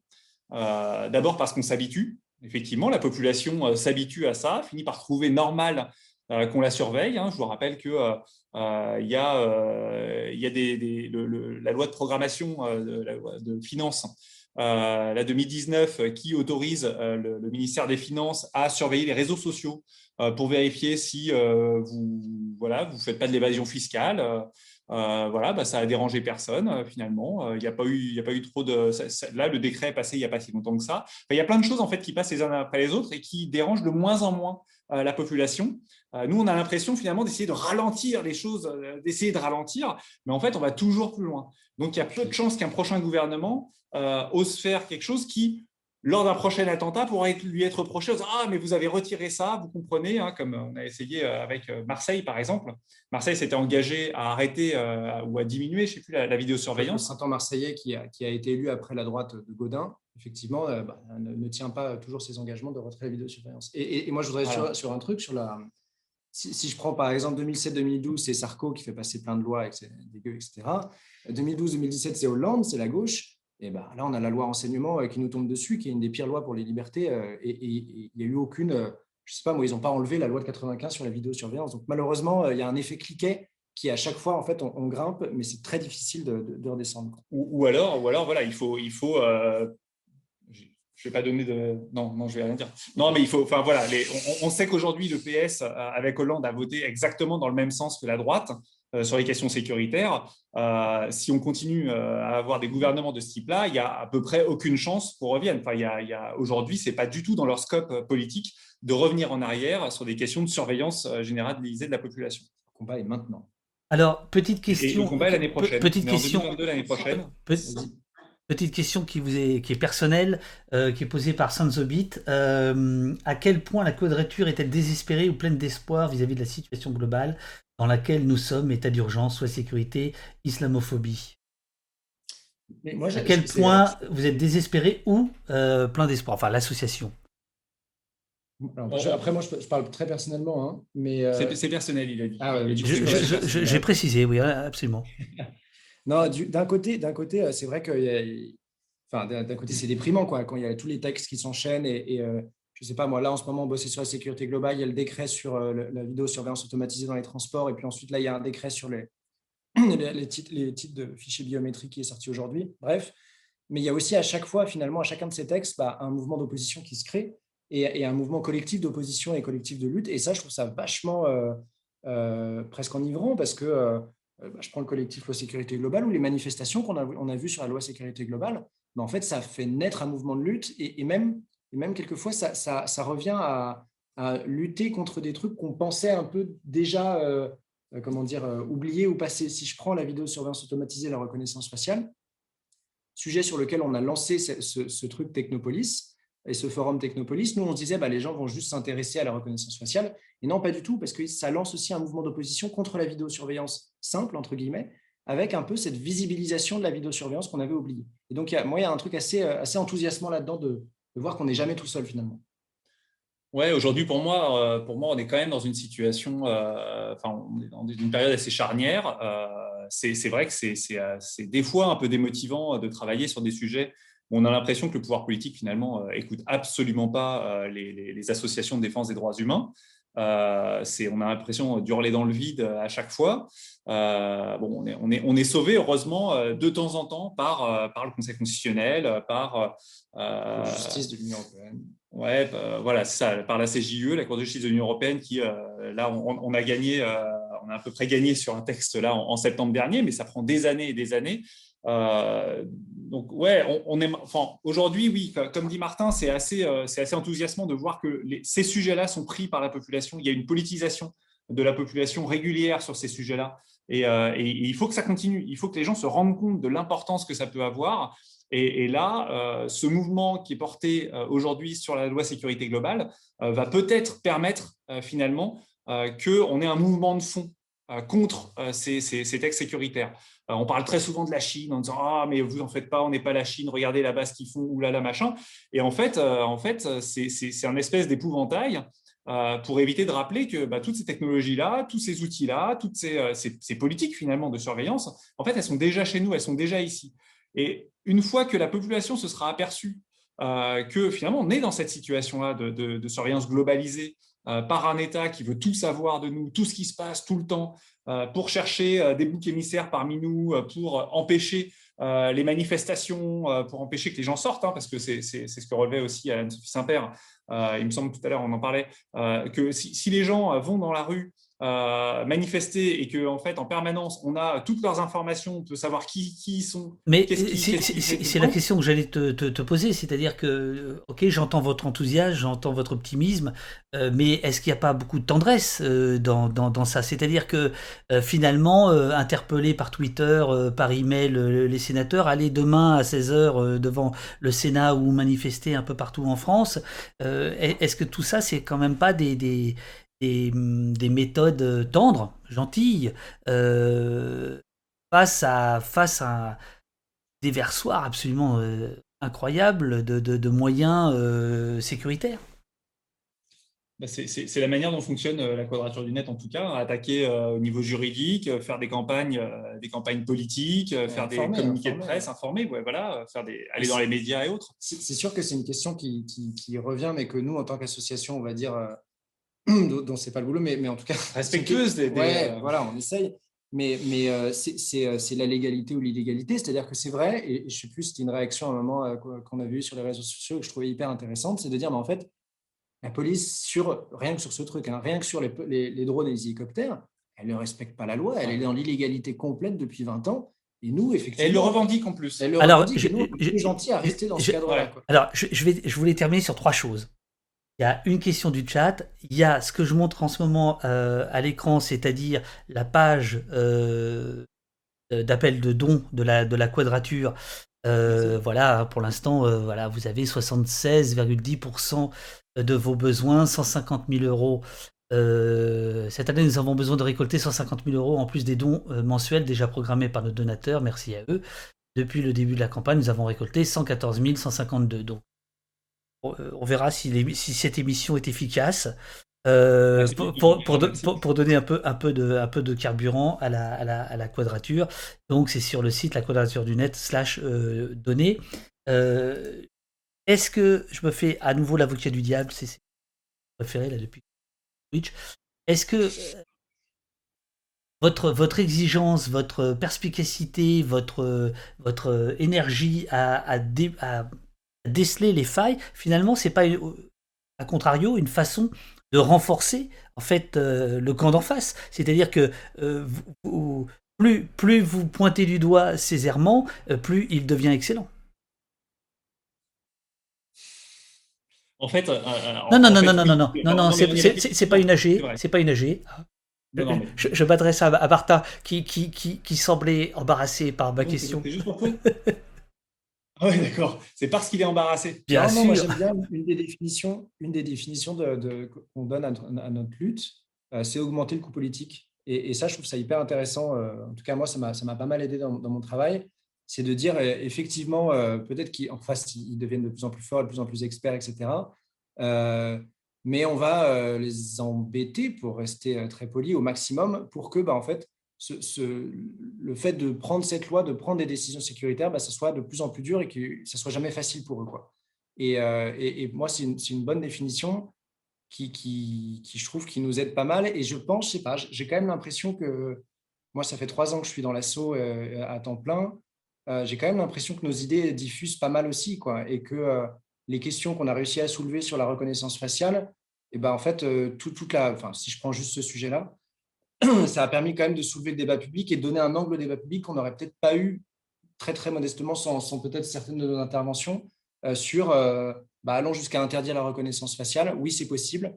Euh, oui, on peut se combattre, on peut, combattre contre ces technologies et demander leur interdiction. J'ai l'impression que ça, a eu un, rôle vraiment positif au-delà de ce que toi tu présentes. Mais bon, c'est un peu flou et, peut-être que tu as raison. non, mais la, question aussi, c'est. Ah, bonjour. Alors, la question. Alors, donc c'est notre c'est notre prochain invité euh, que, que, je que je salue. Nous, nous terminons notre notre premier euh, euh, débat et ce sera au collectif Justice pour Ibo tout à l'heure après une petite pause. J'espère que vous avez cinq minutes de, pour, pour, patienter. Super. Merci beaucoup. Oui, oui. La, question, par exemple, sur les drones, sur la question sur les drones, de savoir est-ce qu'on aurait dû, euh, est-ce aurait dû euh, ne pas pointer euh, cette illégalité juridique qui leur a permis d'intégrer un article dans la loi sécurité globale légalisant les drones? Bah, en fait, c'est quoi l'alternative? C'est qu'on laissait la police finalement utiliser les drones euh, au quotidien euh, pour, euh, pour surveiller tout le monde. Et puis, bah, de plus en plus, parce que bah, si on les laisse faire, ils vont continuer à avancer. Alors que là, on, est, on leur met un coup d'arrêt déjà, ce qui, est, ce qui est une chose assez importante. Hein. Je rappelle que le, ministère de l'Intérieur avait lancé un appel d'offres sur l'achat de 700 drones pour je ne sais plus combien de millions d'euros. et qui a et qui a été obligé d'annuler son appel d'offres. Maintenant, maintenant, il l'a passé, oui, parce qu'il voit la sécurité globale arriver, euh, donc dit c'est bon. Euh, mais on, met un coup d'arrêt et on met le, débat sur la place publique. C'est aussi l'événement. Si, on ne l'avait pas fait, en fait, ça serait juste, euh, ils continueraient exactement comme, comme, ils, comme veulent, ils feraient exactement comme ils veulent ceux qu'ils veulent des images et autres. et en fait, on aurait beau jeu de, revenir en arrière d'ici un ou deux ans ou trois ans et dire ah, mais quand même, comment ça se fait qu'on en soit arrivé là? Ah, bah, Vous n'avez rien fait. Euh, non, non, enfin, je pense que de toute façon, c'est important d'y aller. Euh, et évidemment, c'est à ce moment-là euh, qu'ils voient les failles. Bah oui, mais bon, l'alternative, c'est pas de rien faire, en fait. C'est pas possible. Dernière question. Merci, messieurs. pour finir sur une note légère, c'est une question de Pounel. Est-ce que l'équipe de la Quadrature recommande des films, une série ou un livre pour s'intéresser au sujet? Des livres, oui, des livres, oui. Moi, j'ai lu le bouquin d'Olivier Tesquet là, sur l'état d'urgence euh, sécuritaire qui, est cool, l'état d'urgence sécuritaire, l'état d'urgence sanitaire qui, est sympa. Ah, ah, on a perdu la vie. Non, sinon, est-ce qu'on dit euh, Black Mirror Je, l'ai quelque part. Tesquet, il va venir, il va venir au poste. Hein, il va pas, il va venir au poste, mais là, là, il y a la loi sécurité globale pour l'instant. Je ne sais pas où est son bouquin. Il est quelque part sur l'étagère. Euh, et sinon, en film, moi aussi, je suis, en, train de, lire ça. C'est super intéressant aussi. Euh. Oh, c'est vieux, ça. Jérôme Torel, c'est vieux, ça. Ouais, ça date de 2013. Mais alors, vous n'imaginez pas à quel point je retrouve les combats d'aujourd'hui à l'intérieur de ce bouquin. C'est-à-dire que le bouquin a été, est sorti en 2013 et les questions qu'il pose, et, euh, c'est vraiment euh, super intéressant parce qu'il se base sur tout un tas de faits qui se passaient déjà à l'époque et on voit que toute cette construction qu'on a aujourd'hui, elle était déjà en cours à l'époque. Et on s'était déjà penché sur cette question-là à la quadrature du net, hein, mais bon, euh, enfin, c'est mélangé à travers tout un tas d'autres thèmes. Et donc, ce, bouquin est extrêmement intéressant. Alors, comme film, bah, tu es, paru à la fin d'un film, euh, d'un documentaire récemment? Oui, il y avait des documentaires pas mal de Sylvain Louvet qui Juste, euh, juste comme ça, parce que je ne savais pas du tout. Voilà une interview de, de Jérôme Torel que je mets sur, sur l'écran, que j'avais réalisé en 2013 avec lui, figurez-vous. Voilà, et là, on, là, on le voit, on, le voit, Jérôme, on le voit. Donc, il, est, et là, c'est drôle parce que il a, il a des lunettes de soleil et le, titre, c'est euh, Se masquer pour brouiller les pistes. Voilà, et en fait, il, il donnait jamais d'interview, mais il était déjà dans euh, euh, bah, comment on fait pour pas être reconnu facialement, d'une certaine manière. Et donc là, vous, le, vous pouvez le voir, vous pouvez retrouver. c'est une série de, de, vidéos, ça date de 2013, voilà. Je ne savais pas du tout que, tu, que tu, allais en parler, mais c'est chouette. Voilà, il est là. Il y, a, un documentaire qui est assez cool euh, sur, euh, sur les frontières de l'Europe et la surveillance sur les frontières de l'Europe que je recommande vraiment. Alors, j'ai vraiment pas le nom en tête, je crois que c'est Les Murs de l'Europe. Oui. Et c'est surtout le business de Frontex et, euh, et, en fait de tout ce que notre travail dont on parle sur Technopolis, où en fait on se rend compte que énormément de ces technologies sont expérimentées sur les, les, migrants et les migrantes en fait aux frontières de l'Europe, où en fait Frontex bah, finance un max, Thales et toutes les entreprises de sécurité pour développer des techniques de surveillance qui sont ensuite petit à petit euh, intégrées à, l'intérieur des, frontières. Et c'est un, un, documentaire euh, que je recommande vraiment parce que moi, il m'a beaucoup frappé et aidé à comprendre tout le système économique et politique de, ce type de surveillance. Bah, messieurs, merci beaucoup. Évidemment, il y a, vous verrez dans le, dans le chat, si vous regardez la, la rediffusion, il y a plein, plein de choses qui, euh, qui vous sont adressés et plein de questions. Euh, bien évidemment, il y, a des, il y a des bouquins du 19e siècle qui sont d'actualité, je les connais tout à l'heure en disant c'est vieux, euh, évidemment, mais c'était, pour faire le malin, voilà, c'est tout. Je, je, vous remercie. Un tout... qui surveiller et punir aussi. je, je, vous remercie tous les deux infiniment d'être venus. je pense qu'on se reverra. notamment sur Technopolis. Je ne sais pas si vous serez demain devant, devant le Sénat à 16h, mais j'imagine que la quadrature y sera représentée. Est-ce que vous avez un petit mot à ajouter ou, ou je vous libère? Bah, merci, merci à toi et, et, à demain à tout le monde en manif en France. Voilà. Ça. On compte sur vous. Eh ben, ces lois sécuritaires. Merci, merci, euh, merci, beaucoup. Merci beaucoup. Et puis, important de donner. Oui, voilà. Donc, il y, a le, y, a, le lien. Merci beaucoup d'avoir pris euh, tout, tout, ce temps. Euh, là, je vais donner la parole à, à Touté dans, dans, deux secondes. Est-ce que, est que vous m'entendez? Oui. oui. Ah, super. Bah, vous voilà. Alors, vous êtes, vous êtes, vous êtes à, à l'antenne. je vais faire une toute petite pause parce que depuis, on a démarré à 9h.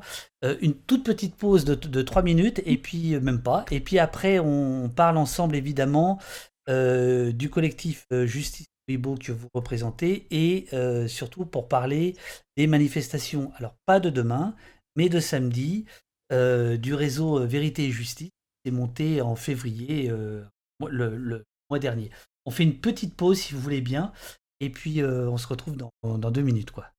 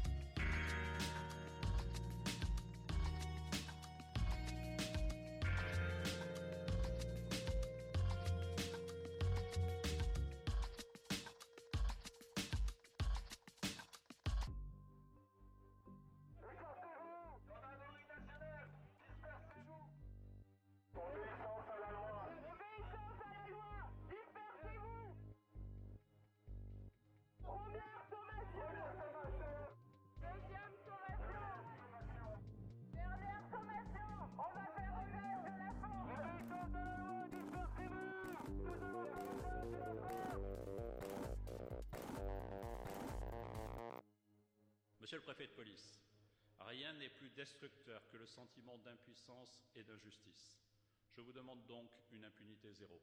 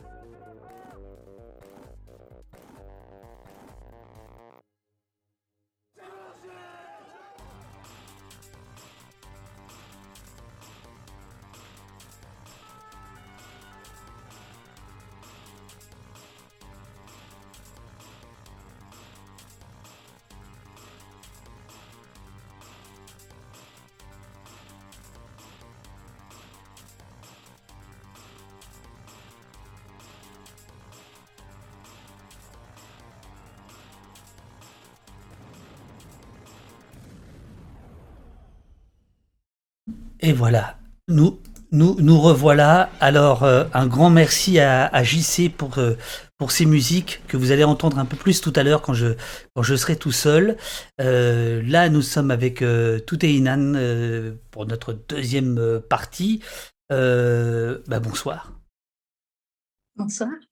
Vous, vous, êtes où là? De Chez moi. Oui, mais où chez vous? Où chez vous?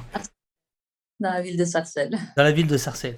Alors, vous faites partie du, du comité euh, justice pour Ibo. Euh, il faut en passer évidemment par là et nous rappeler euh, quel, est ce, quel est ce collectif, sur quoi vous, vous travaillez et pourquoi vous, vous ouvrez. D'accord. Alors moi, donc Tuté Inan, je fais partie du collectif Justice pour Ibrahim Abba d'Ibo. Ah. Emma avait 22 ans. Il a été tué le 6 octobre 1910, euh, 2019.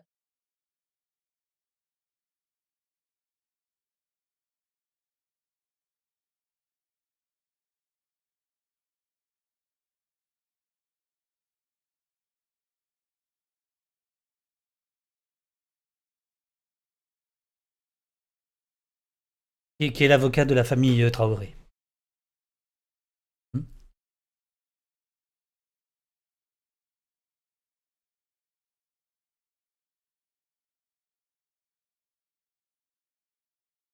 Qui a été refusé, parce qu'on doutait un peu de l'impartialité euh, du tribunal de Pontoise, vu que les policiers euh, qui ont tué Ibrahima euh, exercent toujours dans 95 à Sarcelles même. Donc on peut être amené à croiser ces personnes-là tous les jours. La famille d'Ibrahima peut les croiser en fait normal. Et donc, du coup, on est en attente. Dans l'affaire, il y a beaucoup de choses qui ne vont pas parce qu'en fait, il y avait trois caméras de vidéosurveillance dont le fonctionnement nous a été confirmé par le maire de Villiers-le-Bel hein, au lendemain du drame, qui nous a affirmé en fait que oui, les caméras fonctionnent très bien et qu'elles sont entre leurs mains. Donc voilà, on attend, on attend en fait de les visionner, mais euh, chose qui n'a pas été faite. Euh, on n'a pas du tout accès euh, ni au dossier, ni aux vidéos. Donc la famille est dans l'attente euh, et il ne se passe rien. Donc on a tenté plusieurs actions. après le dépaysement, on a tenté une action devant l'IGPN. On a fait un rassemblement avec la coordination sécurité globale le 6 janvier. Bah, pour demander une organe indépendante, en fait, ça fait partie des revendications en fait, de la famille, mais pas que. Voilà, on va, on va y venir. Hein. Ça fait partie en fait de, la revendication de, du, réseau euh, euh, Justice et Vérité, qui est celui qui va euh, samedi, qui appelle à des, à des marches un peu dans, dans, toute la France. je signale, alors ça va être, ça va être mis dans le, dans le chat par Eurial, toujours là. la tribune que vous avez publiée il y a quelques jours dans le, les blogs Mediapart, 20 mars 2021 Stop à l'impunité, appel du réseau d'entraide, vérité et justice des collectifs de familles de tués, de blessés et de mutilés par les violences et les crimes des forces de l'ordre et des agents pénitentiaires. Il y a toute une longue, longue, longue, longue liste euh, de, euh, de collectifs euh, qui soutiennent votre, appel, à la fois des collectifs et des, des familles. Ce qui est intéressant de voir, c'est que c'est à la fois la métropole, mais c'est aussi les, les dom-tom, euh, ce sont aussi des collectifs euh, de réflexion, euh, comme des armons par exemple, d'actions aussi, hein, de défense de, de, de, blessés, ce sont des familles de victimes, ce sont des gens des quartiers, ce sont des gens des centres-villes. Enfin voilà, c'est une sorte de, conjonction qu'on n'avait pas vue ou qu'on voit rarement à l'œuvre, qui est autour de ce réseau d'entraide vérité et justice. Est-ce que c'est exact ce que je, ce que je vous dis là? Oui, c'est tout à fait ça. En fait, c'est dans le cadre de la journée internationale euh, contre les violences policières et contre le racisme qui avait débuté euh, pardon, à Montréal en 1997 euh, et qui s'est propagé dans pas mal de pays, dans la France. ça avait commencé, c'est surtout Ramatadien qui, qui, a pris le relais en fait, de cette marche qui, depuis dix ans, en fait, organise. Euh, c'est ça. Donc, Ramata Dieng, c'est. Euh, Vivolé, collectif Vivolé. C'est le collectif Vivolé, voilà, avec, euh, avec Fatou. Voilà. Et par exemple, l'année dernière aussi, on devait le faire, mais suite au Covid, ça a été annulé. Donc voilà. Et cette année, en fait, bah, plusieurs collectifs de familles, de blessés, de mutilés, plusieurs organisations, en fait, ils ont décidé de, de s'unir pour faire cette journée, en fait, contre les violences policières et contre le racisme. Après, c'est aussi violence pénitentiaire, judiciaire. Hein. Il y a beaucoup de, beaucoup de revendications en fait dedans. Et euh, c'est partout en France. Euh, il y a plusieurs régions. Donc, euh, bon, déjà Paris, on a Brest, Bordeaux, Amiens, Rennes, Toulouse, Lille, Marseille, Masson. Après, il y en a d'autres aussi qui vont sûrement se rajouter. Là, on attend confirmation. Mais oui, voilà, ça sera dans toute la France samedi. D'accord. Alors, j'ai un tout petit, j'ai un tout petit euh, flottement parce qu'on me dit qu'il y avait des problèmes de son, mais je crois que c'est résolu. Attendez, excusez-moi, je, vérifie. Euh, voilà, je pense que c'est, bon. Euh, voilà, on, vous entend. Alors en effet, moi je suis particulièrement touché parce que j'ai vécu 7 ans au Canada et effectivement au Canada, ça fait des années, des années. Hein, vous l'avez dit, hein, depuis 1997. Il y a en fait une journée internationale contre la brutalité policière euh, et donc là, en fait, euh, ce qui va se passer samedi s'inscrit euh, dans, dans ce sillage-là, on va dire. Est-ce que vous avez en tête toutes les marches? Il y a à Paris, mais est-ce qu'il y en a ailleurs en région? Vous savez si elles, où est-ce qu'elles ont lieu? Parmi la liste que j'ai, moi, j'ai, on a Brest, Bordeaux, Amiens, Rennes, Toulouse, Lille, Marseille et peut-être Masson. Donc on attend aussi, il y a sûrement d'autres villes qui vont se rajouter d'ici demain. Mais en tout cas, voilà, on est, ils sont tous en coordination et organisent ça euh, pour faire une marche commune, en fait, euh, dans ces diverses villes. D'accord. Euh, alors j'attends, voilà, non, votre, le son est nickel, tout est nickel, tout va bien, et quand ça a merdé, c'était de ma faute, voilà. mais voilà, c'est résolu. Alors votre texte qui a été publié par, par Mediapart, enfin qui est de vous, que vous avez publié dans Mediapart, rappelle évidemment euh, le, nombre de, d'éborgnements, euh, depuis 3 ans, 30 éborgnements, 5 mains arrachées, 2 pieds arrachés par des LBD ou des grenades.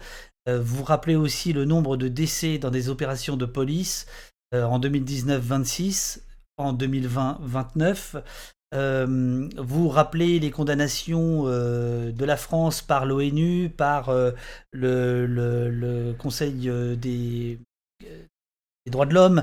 Euh, vous parlez à nouveau évidemment du, déni au plus haut niveau de, l'État, mais je voudrais en arriver en fait au, euh, à vos revendications. Donc le, le premier, première revendication, c'est contre le déni des droits humains.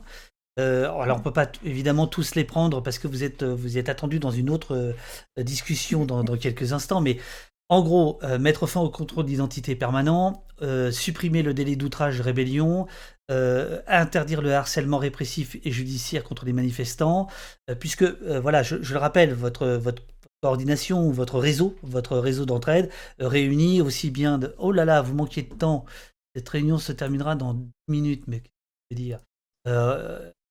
Alors, je, laisse les, gens euh, qui nous écoutent aller lire vos, revendications. Pour vous, quelle est la plus importante dans euh, ce premier paragraphe, le déni des droits humains?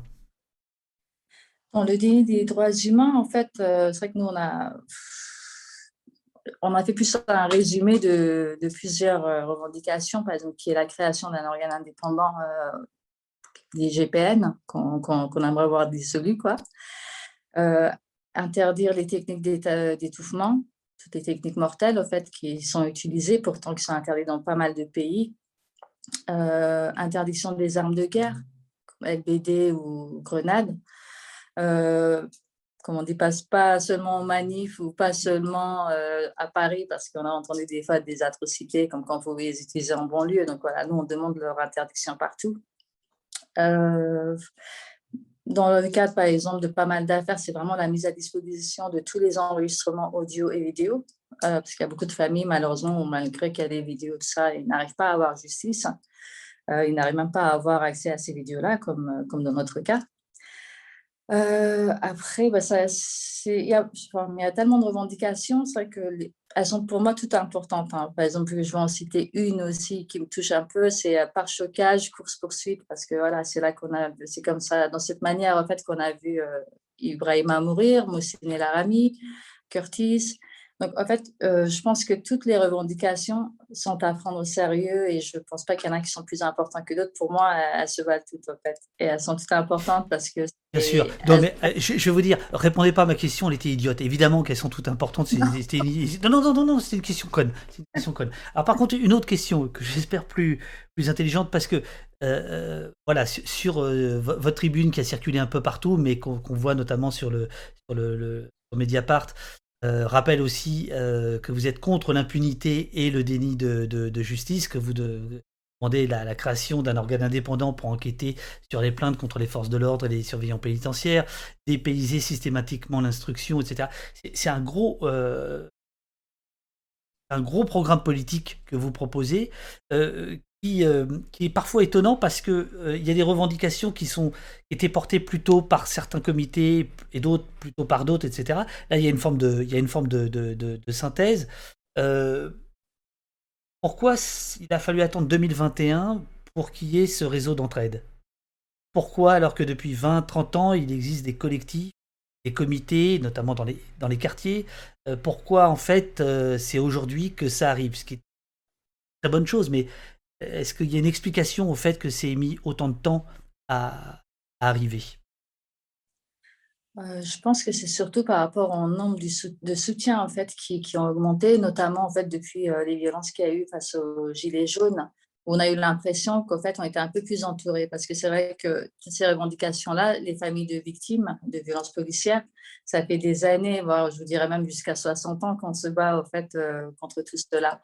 Mais depuis la médiatisation euh, de ces dernières années, euh, notamment depuis George Floyd, hein, on peut le dire aussi, on a vu euh, des intérêts, intérêts, je veux dire, des personnes qui sont beaucoup plus intéressées, qui, qui ont vu ce qu'on vivait réellement. Par exemple, ce qui est arrivé à George Floyd, ça a remué ciel et terre, mais le problème, c'est que la Dieng, il a vécu la même chose et la famille euh, lutté depuis des années pour montrer que oui, la Dieng a été euh, tuée de la même manière que George Floyd. Mais voilà, encore pourquoi l'importance des vidéos bah, Les vidéos, ça change un peu tout, en fait. Donc, euh, après, il y a eu des unions. Hein. il y a eu des unions. Après, il y a des familles qui ont leur, leur méthode à elles. Il y a des familles qui ne convergent pas non plus aussi parce que voilà, elles ne sont pas forcément d'accord sur les pratiques.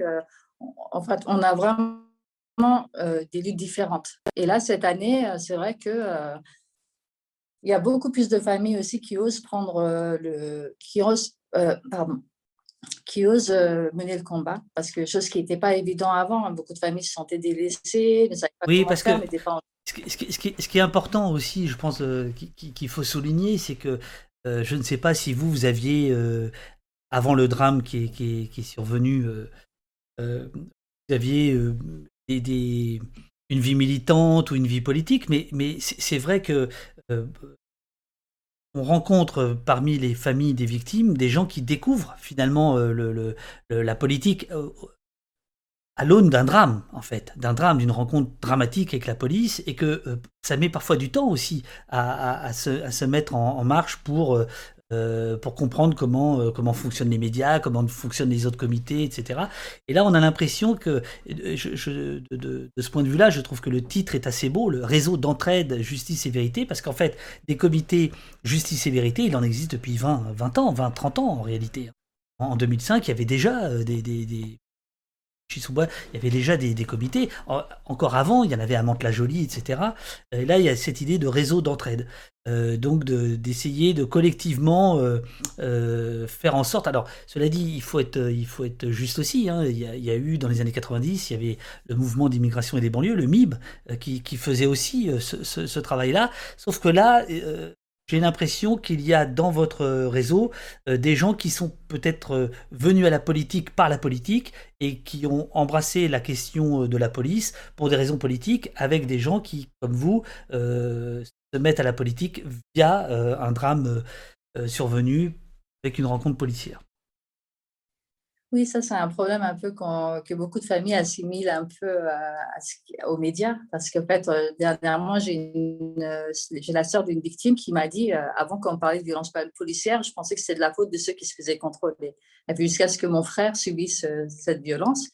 elle dit, c'est là qu'on a vu qu'en fait, ils nous ont eu par les médias à nous faire croire des choses qui n'étaient pas... que nous-mêmes, on tombe dedans. Et c'est vrai que beaucoup de familles, malheureusement, c'est quand ça leur arrive qui se rendent compte parce qu'en fait, ils, font, ils sont face à la justice où ils voient justement le déni, euh, les injustices, le mensonge. Euh, donc, tout ça, ça les réveille. Et c'est vrai qu'on a beau le dire dans le milieu militant. Moi, après, j'ai toujours été dedans. D'ailleurs, le MIP, j'en connais pas mal et c'était un peu mes formateurs, hein, que je remercie d'ailleurs. Mais euh, moi, j'ai, par exemple, je connaissais aussi Moussine, Moussine El Arabi. Mmh Moussine mmh était c'est sa surveillante. Donc, euh, c'est un truc qui m'a touchée. Et aussi par mon histoire, moi, je suis kurde, donc réfugié politique. Donc, euh, des fois, on baigne naturellement dedans. Et euh, pour d'autres familles, oui, c'est vrai que c'est quand le drame arrive que tout, est, tout éclate, quoi, toutes les réalités se ressortent. Et c'est ça aussi le travail que beaucoup de militants font, c'est essayer de faire comprendre, de faire prendre conscience de tout cela, en fait.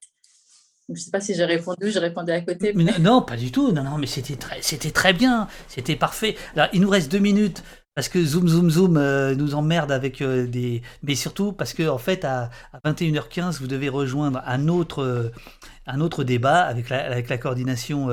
est-ce que, est que, évidemment, on, reviendra sur ces questions-là. Je pense que ce serait bien qu'on fasse une émission avec le, le réseau d'entraide et qu'on fasse une émission complète là-dessus euh, qui, prendrait une heure et demie euh, si... Euh, oh, il reste moins d'une minute. Est-ce que vous avez une chose à nous dire très particulière en quelques secondes? J'invite tout le monde à venir à la marche mardi parce que c'est vrai que c'est beau cette union. On a tous les réseaux, Insta, Twitter, du réseau d'entraide et vérité et justice, pardon, Facebook, donc n'hésitez pas. Je crois qu'ils ont aussi mis une cagnotte en ligne euh, donc voilà, moi je vous invite à venir et euh, il faut qu'on continue dans la convergence, dans l'union, euh, contre toutes ces, lois qui, arrivent aussi. Et puis voilà, il faut qu'on soit unis. Merci infiniment, vous êtes la bienvenue, vous le savez, et on se reverra, on fera des, une plein d'émissions sur, sur la police dans les quartiers, etc., parce qu'évidemment c'est absolument central. Bon débat avec les gens de la coordination, je crois, de la loi contre la loi sécurité globale. Et je vous dis à, très très très très très très bientôt. Merci beaucoup. Au revoir. Au revoir, à bientôt. Bientôt.